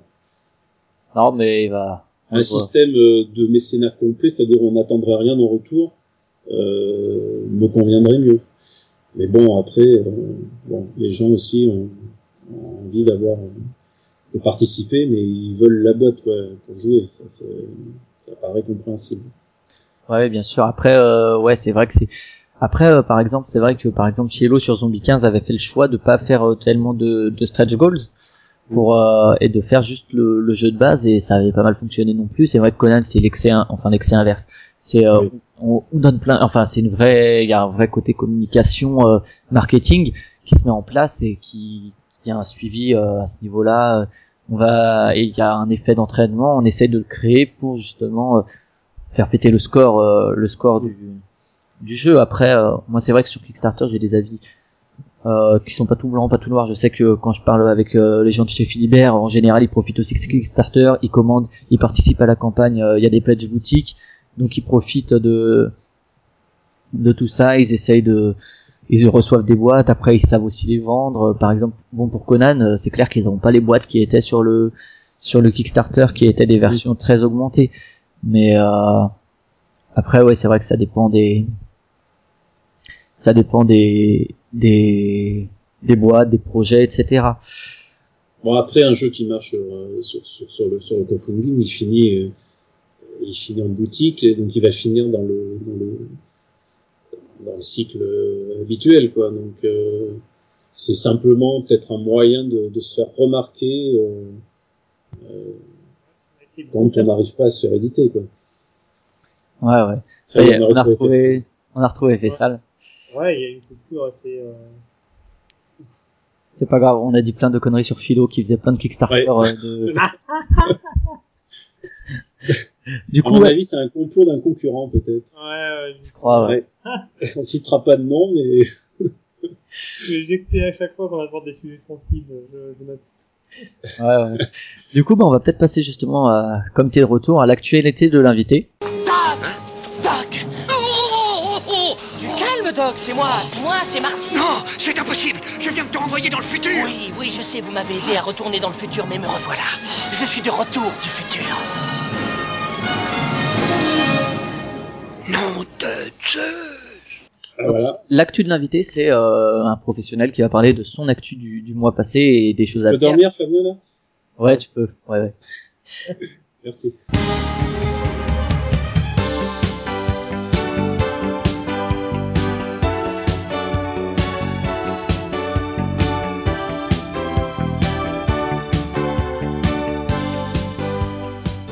Et euh, alors, euh, juste. On va pas euh, s'étendre sur euh, s'étendre sur toi, j'allais dire. mais, euh, Eh ben, mais, euh, parce que bon, c'est pas le propos tellement de l'émission. On pourra refaire une émission peut-être sur euh, dans la série Les acteurs ludiques sur ton poste, etc. En gros, t'as repris la suite de Guillaume qui était donc qui nous a dit, euh, je sais pas si ton poste est le, a le même intitulé. Il était chargé de communication et à l'événementiel. Est-ce que c'est pareil? Tout pareil. Tout pareil. Et euh, bon, si vous voulez en savoir plus, on a parlé de toi d'ailleurs avec Guillaume sur la manière dont tu as repris, euh, as repris les choses, que tu étais déjà euh, bénévole sur pas mal de sur pas mal d'événements euh, de longue date, avant même qu'il Ouais. bosse chez Philo, je crois. Ouais, d'ailleurs, oui, ouais, Et que- avant Guillaume. ah ouais, et que du coup tu avais pris la suite et que ça s'était bien passé. Tu confirmes? Oui, ouais, ouais, ça s'est très bien passé. A Pas de souci. Et euh, donc juste, euh, toi donc t'es là chez, chez Philo depuis euh, janvier, décembre. Ouais, Voilà. depuis janvier, janvier. Janvier. Donc pour resituer Philosophia, c'est un éditeur, un éditeur canadien, québécois. Québécois. Québécois. Il est basé à Québec ou? Euh, non, non, non, non, non, il est pas du tout basé à Québec. Euh, je crois qu'ils ont déménagé en Ontario il y a pas longtemps, du côté de Rigaud. Non, non, Rigaud, c'est au Québec. C'est du côté de Rigaud. D'accord. Et donc ils sont liés à Zenman Games. On en a aussi parlé avec euh, avec Guillaume euh, Ouais. euh, de la fusion qui s'est faite, etc. Pour F2. Ouais, Philo a racheté Z-Man. euh, C'est ça, ouais. Et euh, donc ils font des jeux originaux, pas mal, et des jeux euh, qui étaient chez Zedman qu'ils ont apportés. Euh, Il y a aussi des, des traductions? Ouais, il y a, y a pas mal de localisations de jeux euh, allemands principalement et, euh, et maintenant avec cette vague venue d'Asie aussi. Au niveau des gammes, donc il y a la, la gamme Prestige où il y a Parade, Arboretum, euh, Comme, Tichou. euh, tout. Euh, Black Spy qui était le premier d'ailleurs. Euh, on a une gamme basée sur les jeux de Shadi Corbet qui est la gamme de l'Onirev. Ouais, d'accord, ouais. Onirim, Onirim et Sylvion euh, qui va bientôt arriver. D'accord. Et euh, donc au niveau des donc des nouveautés, euh, que ce soit de ouais les nouveautés que Philo met en avant en ce moment, donc euh, qu'est-ce que de- qu'est-ce qu'il y a en ce moment et vraiment que ouais qu'il y a une nouveauté qui, qui va sortir très bientôt? Alors euh, bon, bah en mars, euh, il est sorti pour la dernière extension pandémie et euh, Arboretum devrait arriver euh, courant avril si tout va bien. Euh, et je crois vraiment les doigts une extension pour Mycène Mystique. Ah ah, Ah, ah, les Chroniques du sous-bois. d'accord. Grosse boîte? Grosse, euh, oui, grosse boîte, euh, grosse grosse boîte euh, équivalente euh, en termes de, de matériel. ouais, je suis quand même à la boîte de base D'accord. avec plein de matos, plein de possibilités encore une fois, tout dans cette narration. On parlait de thématique tout à l'heure, là on est vraiment dans un jeu où la thématique et la narration sont, sont cruciales. Devrait arriver aussi euh, Tales of the Urban Night, D'accord. qui est un... Alors là on va parler vieux vieux jeu. C'est un vieux vieux jeu qui est revenu euh, au bout du jour, qui est pareil un jeu à l'américaine, extrêmement thématique, dont euh, en fait euh, la traduction anglaise vers français qui est faite béné- bénévolement. en fait, des gens se sont lancés dans la traduction en disant nous on a envie de le voir en français un jour, mais euh, le travail est tellement monstrueux que pour un éditeur, bah, c'est extrêmement compliqué et pas rentable du tout de le faire. Donc euh, ils se sont lancés dedans. Philo a récupéré euh, l'histoire en disant bah c'est super euh, parce que c'est aussi un produit Ziman. euh, bah écoutez, on y va, on vous soutient à fond et en fait tous les bénéfices du premier print vont aller vers une œuvre caritative. D'accord. Ah ouais, c'est chouette, ouais, c'est Voilà, c'est- ouais ouais, c'était un peu l'idée quand même. Et euh, bah là, c'est gros jeu, pareil avec euh, à l'américaine, avec euh, pas mal de hasard, euh, beaucoup de narration, et etc. etc. et c'est basé sur les mille et une nuits donc après. C'est basé sur les mille et une nuits, les contes des minuit. On retrouvera ça d'un personnage euh, assez connu dedans. Et voilà, pour l'instant là, j'ai, j'ai, alors c'est dommage parce que j'ai reçu la boîte aujourd'hui, donc je vais la décortiquer dans les jours qui viennent et euh, on pourra en parler un peu plus longuement. D'accord. Euh, tu parlais de pandémie, donc là la dernière extension c'est état d'urgence, c'est ça? C'est l'état d'urgence, ouais. C'est la dernière extension euh, pour pandémie. Après, on va passer euh, à Pandemic Legacy, qui va sortir pour SN. Alors, euh, Peut-être Oui. juste revenir sur Pandémie déjà. Est-ce que c'est chez Philo le plus gros succès ou il y a encore plus? C'est euh, c'est le ouais, c'est l'un des gros succès euh, chez Philo. Et les extensions aussi, euh, on se suit. Les extensions Ouais. Très très très bien. hein. Alors- Alors C'est moi j'ai j'ai la boîte de base. et J'ai jamais compris. Est-ce que si je veux les extensions dans la nouvelle version, comment je fais? Alors, tu as l'ancienne boîte de base? Ouais, c'est ça, ouais. Typiquement, tu peux aller euh, sur le site de Ziman et euh, commander euh, le, quand tu as un pack de compatibilité. D'accord, ok. Et si t'as vraiment pas envie de te prendre la tête à ça, euh, tout simplement tu achètes, tu, tu peux acheter des protège-cartes à dos euh, Ouais, euh, bleu et vert et ça marche très bien. D'accord. Et euh, ouais. et les spin-offs, ça a bien marché aussi? Alors Contagion a très bien marché. Qui n'est Ah, pas de. Matlicock hein, cette fois. C'est n'est pas de Matlicock et qui n'est plus un coopératif, euh, qui est un, c'est un jeu de majorité. Euh... Voilà, où on joue les virus et le but Ah ouais. d'exterminer euh, l'humanité. Donc, a très bien marché, on a été en rupture de stock très très vite, beaucoup plus qu'on l'imaginait.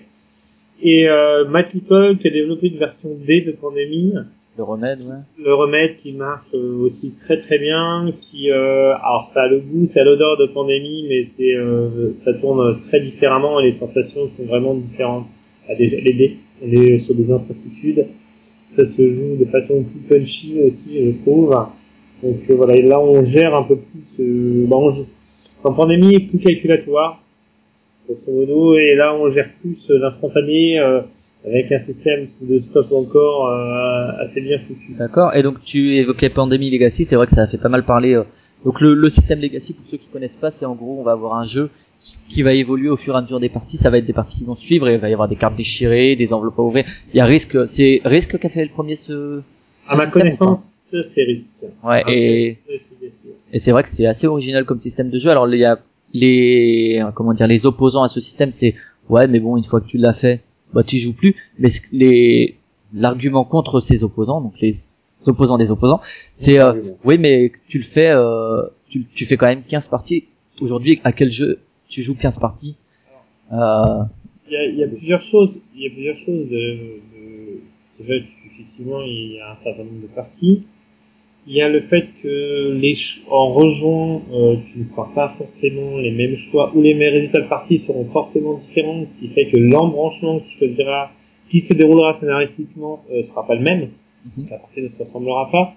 Et euh, au jour d'aujourd'hui, euh, tout ce qui est jeu à scénario, euh, alors, je vais prendre un jeu que j'aime bien pour pas, euh, pas qu'on se, qu'on se leurre sur mes attentions. Je prends Sherlock Holmes Détective Conseil. J'ai tout, la garde. Voilà. Une fois que je l'ai joué, je l'ai joué. Je, voilà, Ah ouais. euh, je reviens pas sur les enquêtes puisque je les connais, je connais la solution en, voilà. Donc euh, c'est un, pour moi il y a un, il y a ce côté-là. euh, Après il y en a qui- pour qui c'est le fait de coller des stickers, de modifier les cartes du jeu ou les plateaux de jeu. Oui, le jeu reste jouable derrière, sauf qu'il est tout. et euh, comment dire donc tu dis pour Essen, là il est fini de développer déjà ouais. Donc. Il est, euh, il est en cours de fabrication, si tu veux. D'accord et c'est Matt Leacock aussi qui est dessus? Alors c'est Matt Leacock et Rob Devio qui est le, le papa du système Legacy. D'accord. Et tu et le, le système de jeu est quand même plus ou moins le même. Ça reste un coopératif? Alors ça reste un coopératif et euh, après je il y a des choses que je peux pas dire sur ce podcast simplement parce que bah, il y a un gros risque de spoiler. Ouais ouais bien sûr. Ça marche. Et euh, est-ce qu'il y a d'autres spin-offs de prévus ou pour l'instant pas Pas à ma connaissance. D'accord. Au niveau donc tu parlais d'Arboretum, tu veux en parler peut-être un peu. Enfin dans les récentes sorties, t'as dans la gamme Prestige t'as Arboretum et euh, Arboretum ou Arboretum? Arboretum. Arboretum et et euh, Sky Tango également qui est sorti récemment? Voilà. Alors Sky Tango, euh, qui est sorti en début d'année, un grosso modo bah, jeu de cartes qui se joue euh, soit par équipe à 4, soit tout seul dans les configurations de 2 et 3. Le principe est de... Bon, c'est un principe de gagner des points, ça reste euh, quand même assez classique. Tout simplement, à son tour de jeu, on essaye de faire euh, une suite de cartes, pas forcément euh, exactement suivie, les cartes sont au nombre limité, c'est-à-dire que les cartes par exemple solaires vont de 1 à 29 avec un seul 1, un seul 28, un seul 29. On peut poser chez soi de façon à créer une suite qu'on pourra, grâce à une action, ramasser tout simplement la jouer chez les autres de façon à les bloquer euh, de façon euh, assez sournoise. Donc euh, voilà, si on joue à à 4 ou à 4 donc en équipe, chacun euh, dans une équipe va développer soit une ligne de soleil, soit une ligne lune. Et quand on joue tout seul, on développe les deux. Et, euh, c'est un petit jeu qui a l'air de rien, pareil, méchant. Méchant avec euh, un petit mécanisme bien méchant. Ouais, pour y avoir joué moi, euh, parce que donc Fessal était passé chez Philibert le euh, 21 mars, et, euh, et c'est vrai que c'est assez efficace. Nous, on a fait plusieurs parties de suite juste à 4, donc en équipe, et c'est vrai que c'est un, un jeu euh, bien bien méchant sous ses airs de, de coucher de soleil, euh, de Ouais. ces airs un peu euh, contemplatifs. En fait, c'est contemplatif, mais je te mets la tête dans le sable, donc tu contemples rien. voilà, exactement. Et Arboretum donc? Arboretum, alors dans le genre, euh, effectivement, euh, jeu à thème bucolique et euh, qui, euh, qui, qui est beaucoup plus... Euh, Auteur qui Regardez. paraît, ouais. Ouais, ouais, qui donne un peu plus de fil à retordre qu'il n'y paraît.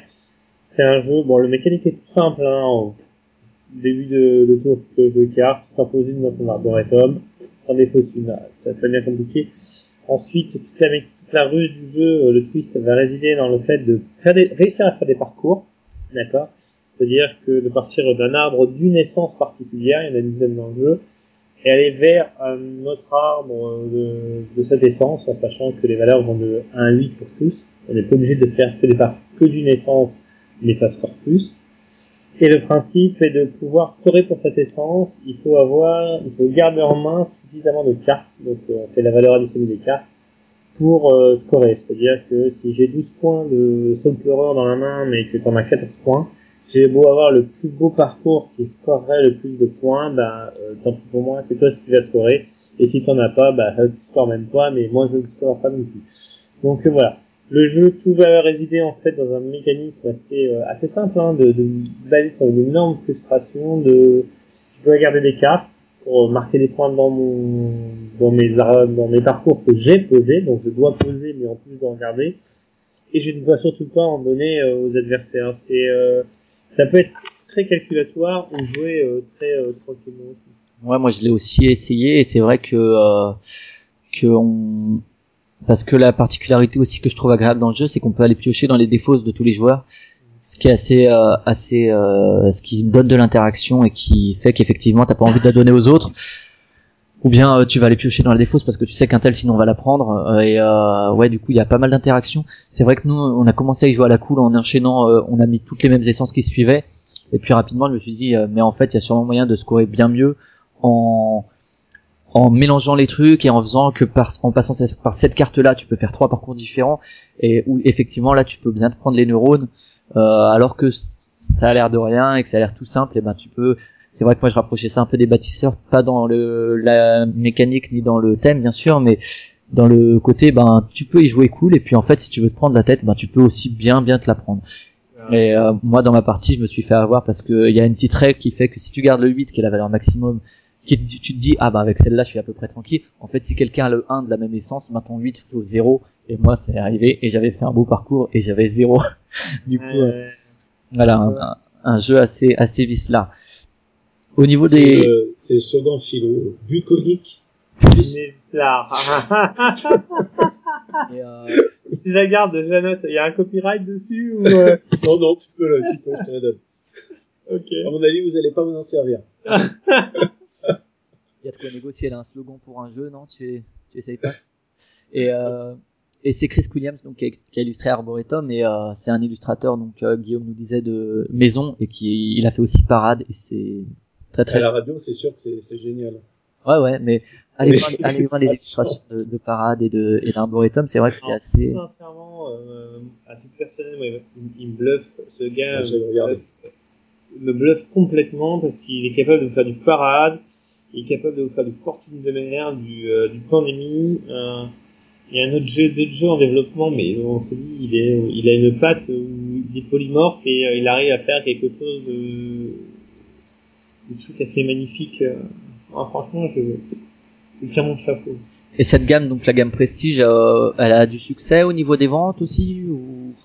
Alors, euh, bah, ça dépend les, les uns les autres. En général, elle marche quand même bien. d'accord D'accord. Alors, il y en a, par exemple, euh, Parade a vraiment très très bien marché. Bah la boîte est magnifique. Hein. Bien au-dessus. Arboretum, alors euh, bon c'est mon petit chouchou donc euh, j'ai tendance à dire qu'il a très très bien marché.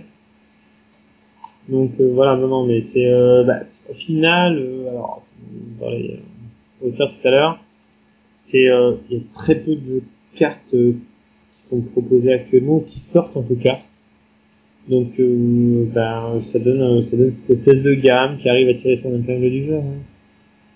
D'accord. Et euh, il y avait aussi l'extension là de Clash of Cultures qui est sortie, j'ai vu. Civilisation. Alors, euh, Civilisation euh, Clash of Culture. Celle-ci était attendue depuis assez longtemps, hein, parce qu'elle est Ouais. sortie. et Comment ça se fait qu'elle a mis longtemps à, se- faire en français? Elle était sortie, euh, elle devait sortir euh, pour Essen, euh, je crois, en, en France aussi derrière. Et euh, grosso modo, il y a eu des soucis sur les figurines, donc plutôt que de faire euh, un SAV monstrueux que chaque joueur, donc la gamme a été retardée, le, le, pardon, l'extension a été retardée de façon à euh, refaire euh, complètement tout ce qui est euh, figurines et, compagnie. Il y avait des D'accord. gros gros soucis. Et euh, le jeu de base, c'était, euh, ça a vraiment bien marché pour euh, sortir l'extension? Alors, Ah, C'est un gros jeu quand même, quoi. c'est un gros jeu. Voilà. Est-ce que euh, voilà, on n'attend pas les, les, les mêmes ventes de- d'un Clash of Culture qui est un gros jeu de civilisation à l'américaine, un Ameritrash, qu'on va l'attendre pour euh, un party game par exemple. D'accord, mais dans, dans sa gamme, c'était un succès, ouais. Alors, il se comporte correctement. Il n'y a pas de voilà. Si l'extension arrive en général, euh, c'est que il se comporte euh. D'accord. Et au niveau des, de, qu'est-ce que ça ajoute l'extension? Je sais que ça ajoute des peuples. euh, ça ajoute euh, plein de choses. Ça ajoute euh, 14 peuples différents, c'est les simulations de monde, des leaders, des nouvelles unités, des nouveaux bâtiments. Ce qui fait que maintenant il y a vraiment une caractérisation de cette civilisation. Avant on avait une civilisation euh, lambda, maintenant on a euh, les Romains et puis euh, des Romains avec euh, le leader euh, qui est euh, qui peut être César, euh, qui peut être euh, un autre. Non, non, ça apporte vraiment euh, ça apporte vraiment de la variété.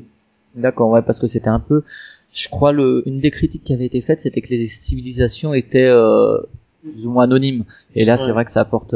Ça Là, là, je pense que pour refaire deux fois la même partie, euh, faut en avoir envie, puisque euh, même en reprenant le même peuple, vous avez trois leaders différents, en sachant que le leader est représenté sur le terrain par une figurine, et si votre leader meurt, bah, il meurt. Il n'y a pas de, D'accord. il est pas abstrait. Donc, euh, ces bonus marchent parce qu'il est sur le terrain. Donc, euh, il y a toute une partie, euh, il faut qu'il soit là, mais il faut y faire attention. Et tu sais si cette extension était déjà prévue quand euh, il a fait le jeu à la base ou c'est venu après? Je sais pas. Tu sais pas? Je, je, Et du coup, dans, dans ce que tu as le droit de, de dévoiler, les jeux à venir cette année, c'est dans les prochains mois là, c'est? De, pardon, je viens ça sauter, excuse-moi.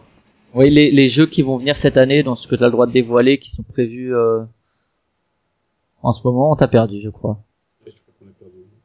Alors, alors, Gilles, est-ce que toi t'as un jeu préféré chez Philosophia On va. Euh, Pandémie, euh, Pandémie, j'aime bien. Ouais, ouais, moi j'aime. Voilà. C'est un jouer, des- avec les, jouer avec les enfants, euh, ça tourne bien.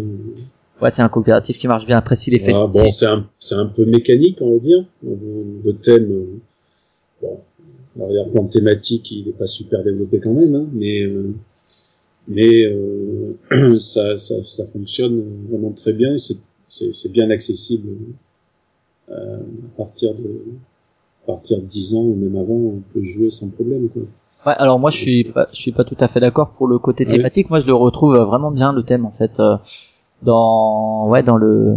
Non, mais disons que ça, ça colle bien au thème, mais euh, c'est, c'est, c'est pas très développé. Quoi. Voilà, c'est. Ah ouais oui le, le ouais ouais d'accord. Mais moi je trouve le Tu vois, L'univers est pas très développé. En revanche, oui, ça colle bien au thème. On peut se dire qu'en effet, euh, on est en train de euh, les virus euh, nous submergent et, et- et le quand on a des contaminations, euh, on y croit. Bon, mais euh, après, c'est ça reste euh, thématiquement, euh, c'est c'est très épuré, quoi. Voilà. Ouais ouais et bon après c'est vrai que t'as le l'effet leader qui ça dépend après des joueurs avec qui tu joues. Ouais, ouais, ça, moi ça m'a jamais. euh, Oui, quand on joue avec des chiens, quoi. Ouais, c'est ça, ouais. Mais des fois, tu joues avec un mec et, et il va, il va dire, ok, là, tu fais ça, tu fais ça, tu fais ça, et puis alors, on va tout éradiquer, et puis finalement, Ouais, tu prends une épidémie quand après. On joue, euh, quand on joue euh, normalement, euh, en général, l'effet leader, il se, il se ressent pas. C'est, c'est quand il y a, il y a des casse-couilles, quoi, hein, que, Ouais, ouais. que Eh, ça se ressent. Tu fais une partie avec eux, après tu dis, bon, ben, on joue plus à pandémie avec toi. Voilà. Ouais, c'est clair. Euh, ouais, on parlait des jeux euh, qu'on aimait bien chez Philo, justement. Euh, Et donc, il a cité pandémie, donc, euh... Après, euh, je te dis, moi, j'ai pas trop le temps de jouer, donc. Euh... Puis après, en tant qu'auteur, c'est vrai que je, enfin, quand je choisis, quand, euh, actuellement, quand je choisis un jeu, je vais dans ma boutique, euh, je me fais conseiller et euh, j'achète peu de jeux parce qu'au final, euh, il y a énormément de jeux. Pour un jeu que tu vas jouer parfois, si tu joues un jeu et que tu joues une fois, j'estime que 30 euros pour jouer une fois, ça me convient pas. En revanche, 30 euros si je joue 10 fois, il n'y a pas de souci. Euh, un jeu, ça devient finalement, c'est au niveau euh, financier, c'est un produit euh, qui est, qui, est, qui est pas cher, on peut considérer qu'il est pas cher, a derrière comme développement, c'est-à-dire travail euh, d'auteur, travail d'illustrateur, travail d'éditeur, travail de distributeur. Donc c'est un jeu qui, qui, qui, qui, met beaucoup, qui a beaucoup de monde derrière hein, pour, le, pour le développement. En revanche, si tu joues qu'une fois, mettre 30 ou 40 euros dans un jeu, eh, c'est, c'est- bon, à l'heure actuelle, on gagne pas des milliers des cents, euh, euh, la vie est très chère en France, donc euh, c'est, c'est difficilement acceptable. Donc moi maintenant, à une époque, j'achetais du jeu, euh, je regardais pas trop. Euh, maintenant, euh, des jeux, j'en achète très rarement, et j'ai envie d'avoir un jeu dont je suis sûr que qu'il va être bon, quoi. Et puis t'as aussi, justement, quand t'es auteur, je pense, cette dynamique de te dire, mais si moi je fais mon jeu et qu'il est édité, j'ai pas envie qu'il soit joué qu'une fois, c'est trop triste, quoi. C'est, euh, je fais Oui. mon jeu et euh, il va être joué qu'une fois, et puis après on va le mettre aux oubliettes. C'est vrai qu'en tant qu'auteur, t'as peut-être aussi cette envie, et du coup par euh, par compassion t'as envie, auteurs, t'as envie en effet qu'il, qu'il soit joué, euh, qu'il soit joué assez régulièrement. Bon après en tant qu'auteur, t'as envie de, t'as envie de faire un hit. Hein. c'est, pas- c'est, euh, c'est le graal de l'auteur, c'est de sortir un jeu qui va être, euh, qui va être spiel. Hein, et puis euh, voilà, Ouais, c'est et- ça. Le hit, il va être joué plus d'une fois aussi. Voilà. Oui, mais le spiel, il est joué plus d'une fois. hein, Ah. Donc, euh, mais ça, ça pose le, le problème en effet du, euh, du fait que les jeux, très souvent, aujourd'hui, c'est clair que euh, quand on a des, des joueurs qui sont des acheteurs quasiment compulsifs, c'est-à-dire qu'ils vont acheter à peu près tout, Oui. ils ont plus le temps de, ils ont plus le temps de jouer. Quand ils jouent, ils jouent une fois, et ça, c'est problématique pour les auteurs parce que il y a beaucoup de jeux qui ont des courbes d'apprentissage assez longues. Euh, on joue une fois un gros jeu, euh, euh, on peut ne pas rentrer dedans véritablement et puis se rendre compte après la deuxième, troisième, quatrième partie que il y a des stratégies à mettre en place pour euh, être plus efficace ou pour gagner. Et ça, euh, quand on a le temps d'y jouer qu'une fois, euh, on Ah. passe à côté de jeux. Euh, donc le marché fait qu'aujourd'hui, il y a des jeux qui n'ont pas leur chance, quoi, parce que euh, parce qu'ils sont joués très peu et qu'ils sont oubliés très très rapidement, quoi. Ah, t'as les jeux ACDC, t'as les jeux de Genesis, c'est ça. Donc, euh, ouais.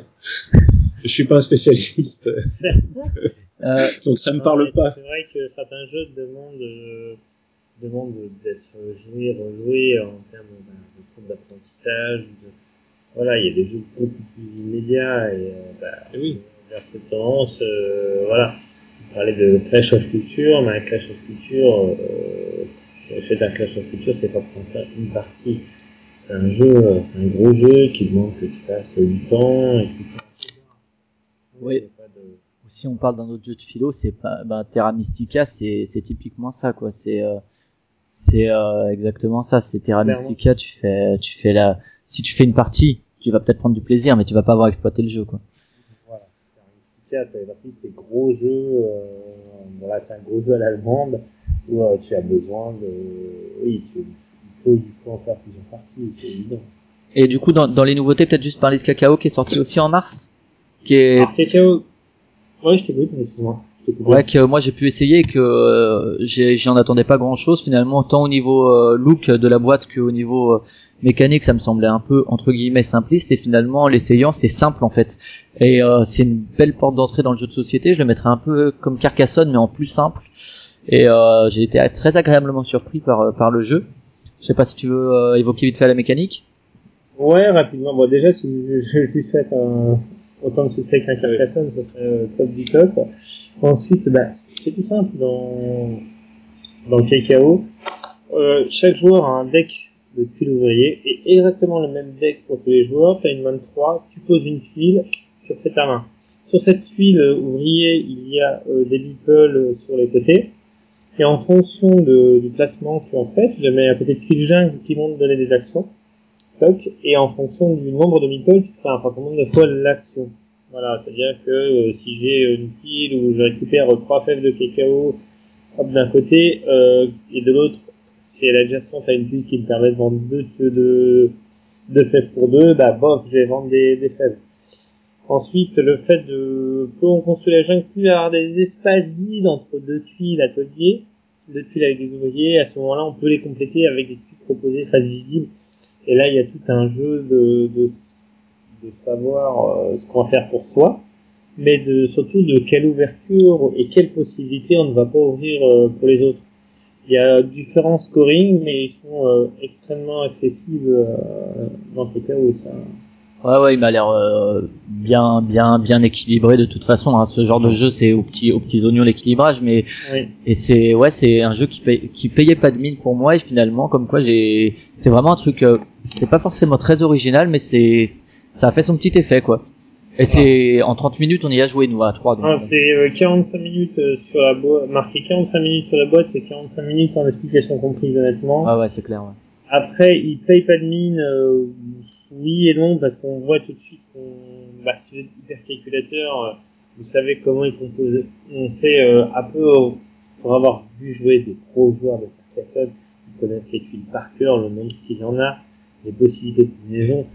On peut pousser euh, à ça à Cacao. Euh, je sais quel deck, euh, la composition du deck, puisqu'on a tous le même. Je sais que tu as posé ça ça, tu as telle possibilité, cette possibilité tu l'auras plus jamais. Euh, Il y a tant de tuiles de gens, tant de tuiles de gens. Si je l'ai pas maintenant, voilà, on peut rentrer vraiment là-dedans. Hein. C'est, euh, j'ai vu des joueurs de Carcassonne, euh, des, voilà, c'est, on peut rentrer là-dedans et c'est vraiment, euh, je pense que ouais, c'est un truc à... Ouais, mais, mais pour moi, alors je sais pas si aura le succès de Carcassonne, mais c'est vrai que comme porte d'entrée dans le jeu de société, il se pose là. quoi. Parfait.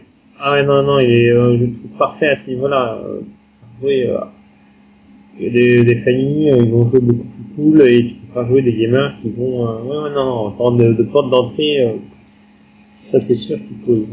Et donc si on parle un peu du futur là pour Philosophia, les jeux à venir cette année dont tu as le droit de parler, ce qui est prévu, ce qui est Oh. en fin de développement ou euh... Alors, euh, de quoi on peut parler euh, j'en ai parlé. On a parlé de Tales of the Iron Knight, on a parlé de Messie Mystique. Il va y avoir Sylvion, qui est euh, dans la même gamme qu'Onirim, donc qui est un univers, qui est de Shady Tourbet, qui est un, qui est encore une fois un jeu qui se joue seul ou euh, à deux joueurs en coopératif.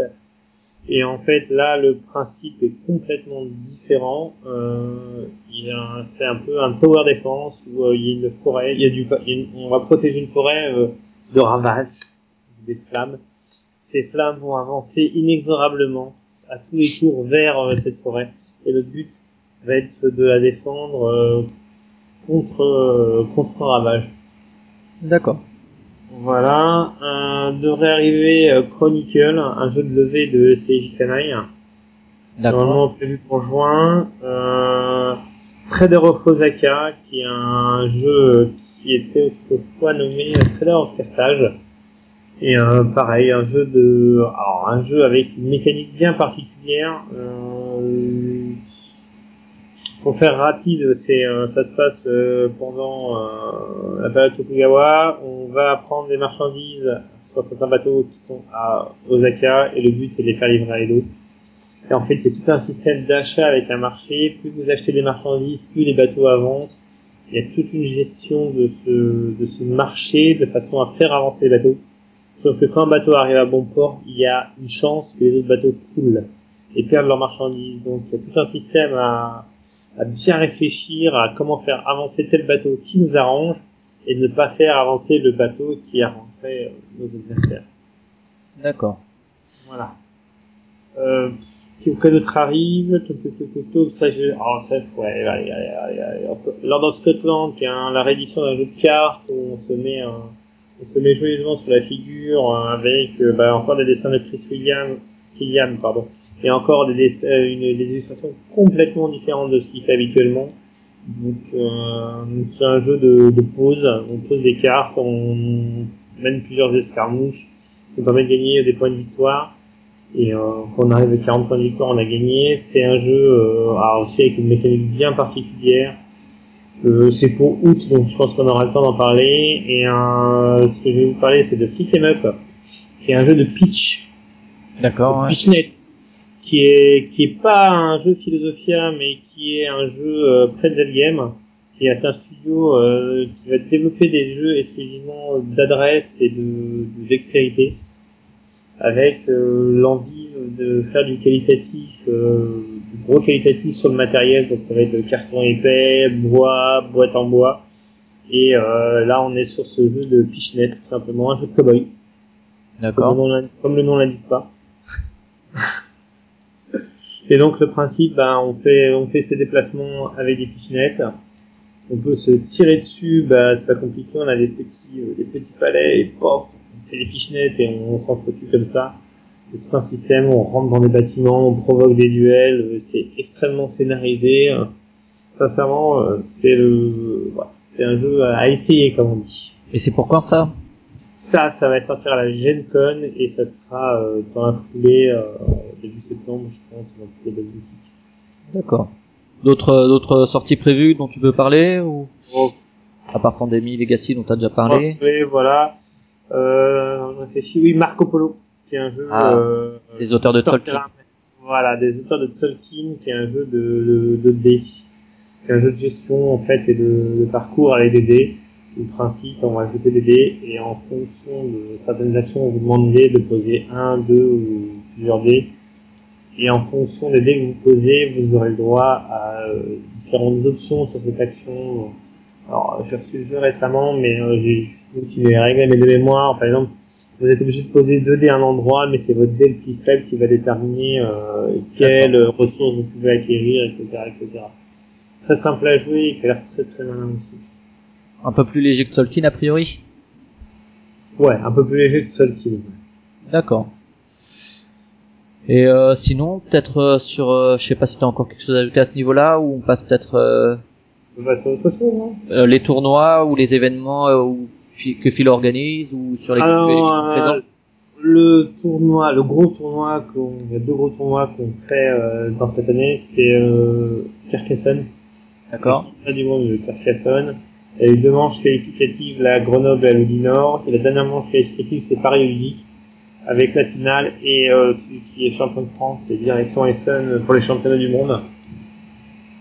Et euh, le deuxième gros tournoi, c'est euh, le Pandemic Survival, qui est, qui est un tournoi pandémique. Alors là, euh, on est sur, euh, hop, comment on fait un tournoi pandémique? Un jeu coopératif, et ben le principe, euh, pour ceux qui sont un peu spécialisés du genre, c'est on prend non seulement duplicate, c'est-à-dire qu'on va faire des binômes de deux, D'accord. et on va essayer de d'être de trouver euh, les quatre mètres avant les autres binômes. D'accord. D'accord. Sauf que le, le principe du duplicate est le suivant, c'est que tous les joueurs vont avoir les mêmes données au même moment. C'est-à-dire que toute la pioche des cartes bleues et euh, villes est euh, scénarisée, elles sont préparées à l'avance, tous les joueurs ont exactement le même déroulé. Les cartes infection, euh, contamination est euh, tenue par un arbitre central, donc tous les joueurs vont rajouter les mêmes virus au même moment et vont piocher les mêmes cartes au même moment. Ils jouent les mêmes rôles dans les binômes. Il va y avoir, euh, je que des médecins d'un côté, et, euh, ils vont jouer tous en même temps. Puis après, je sais pas, que des répartiteurs, ils vont jouer tous en même temps. Donc c'est c'est assez c'est assez particulier et c'est alors quand on regarde ça de l'extérieur, c'est hyper intéressant parce qu'on annonce les remèdes, euh, les différentes options que les joueurs prennent et c'est hyper intéressant de voir.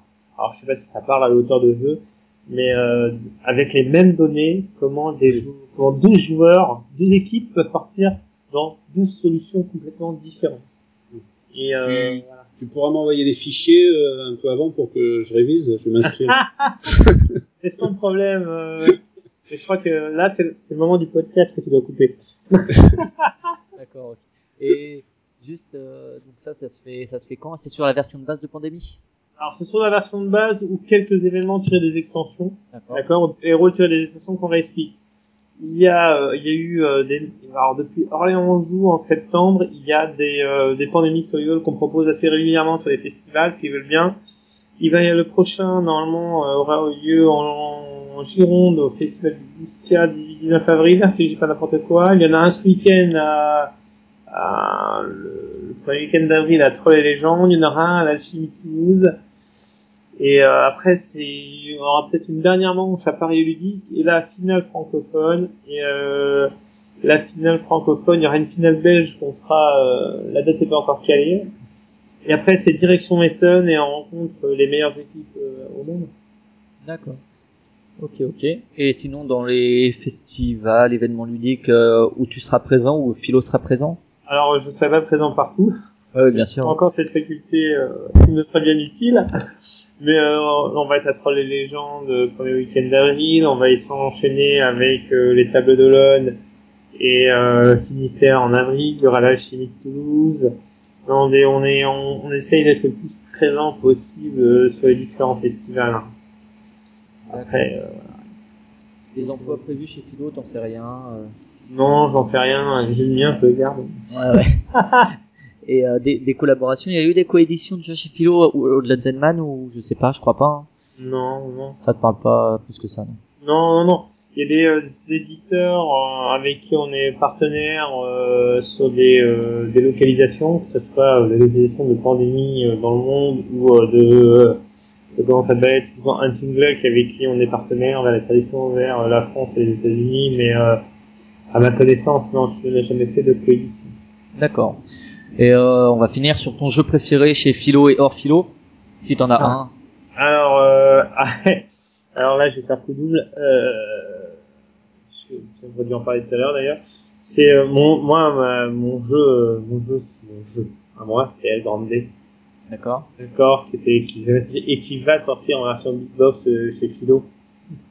Donc, euh, quand il sortira cet automne, ça sera mon jeu préféré chez Philo. Sinon, le jeu préféré chez Philo, c'est, ça reste Pandémie. Ouais, ouais. Et, c'est terrible, c'est jeu. C'est un fait partie des jeux qui m'ont mis une claque. Ouais, pourtant il est, il est pas tout jeune non plus, et c'est vrai que moi j- j'y ai- Jeune. ouais, j'ai j'ai arrêté d'y jouer euh, pendant un certain temps et je m'y suis remis après, et en fait le plaisir a pas changé quoi. C'est toujours. euh, Ok, bah écoutez, ben je vous remercie en tout cas de votre présence. Euh, on va on va finir ce, ce podcast, cette première de ce premier mensuel donc pour mars. Et euh, on va se retrouver normalement le prochain podcast ce sera euh, Bruno Catala dans la série Les acteurs ludiques. Et puis euh, si vous voulez participer à un mensuel donc là pour avril, que vous soyez éditeur comme euh, Philosophia et donc euh, fait ça chez Philo, auteur, illustrateur. euh, et si vous êtes auteur, je crois que pour euh, avril on a déjà un auteur ou deux euh, de proto qui nous ont Oui, oui, je reviens. C'est encore moi, je crois. Ok. on, va, on va les travailler au corps et finalement ils vont se dire on veut plus les entendre, on va prendre ces jeux. Il y aura que moi maintenant. T'envoies tes collaborateurs, euh, Gilles, comme ça, t'es un peu, temps. Euh, sinon, pour El Grande, euh, je suis parfaitement d'accord. Ah. Voilà, oui, oui, c'est un très très grand jeu. Voilà. C'est pas euh, Flavien y a jamais joué, je parie, mais Ah, Ah là là. non, tu y as jamais joué? Jamais. Oh Jamais. là là. Bon, ah, c'est c'est c'est magnifique El Grande. quand il va Ah, sortir chez Philo, ce sera l'occasion. Ah, Voilà. Ils m'enverront une boîte, j'en suis sûr. Avec plaisir. Ah, écoutez, ben merci en tout cas de votre participation. Encore une fois, s'il y a des auditeurs qui veulent participer en tant que joueurs pour parler un peu de leur, des jeux qu'ils ont testés en, en avril ou pour d'autres mois, n'hésitez pas à nous contacter. Et puis euh, d'ici là, ben on vous dit euh, bon jeu et à la prochaine. Merci à vous en tout cas les Fessal et Gilles. Ah, merci, Et à merci toi. à toi. Et au revoir, Allez. à bientôt. Salut.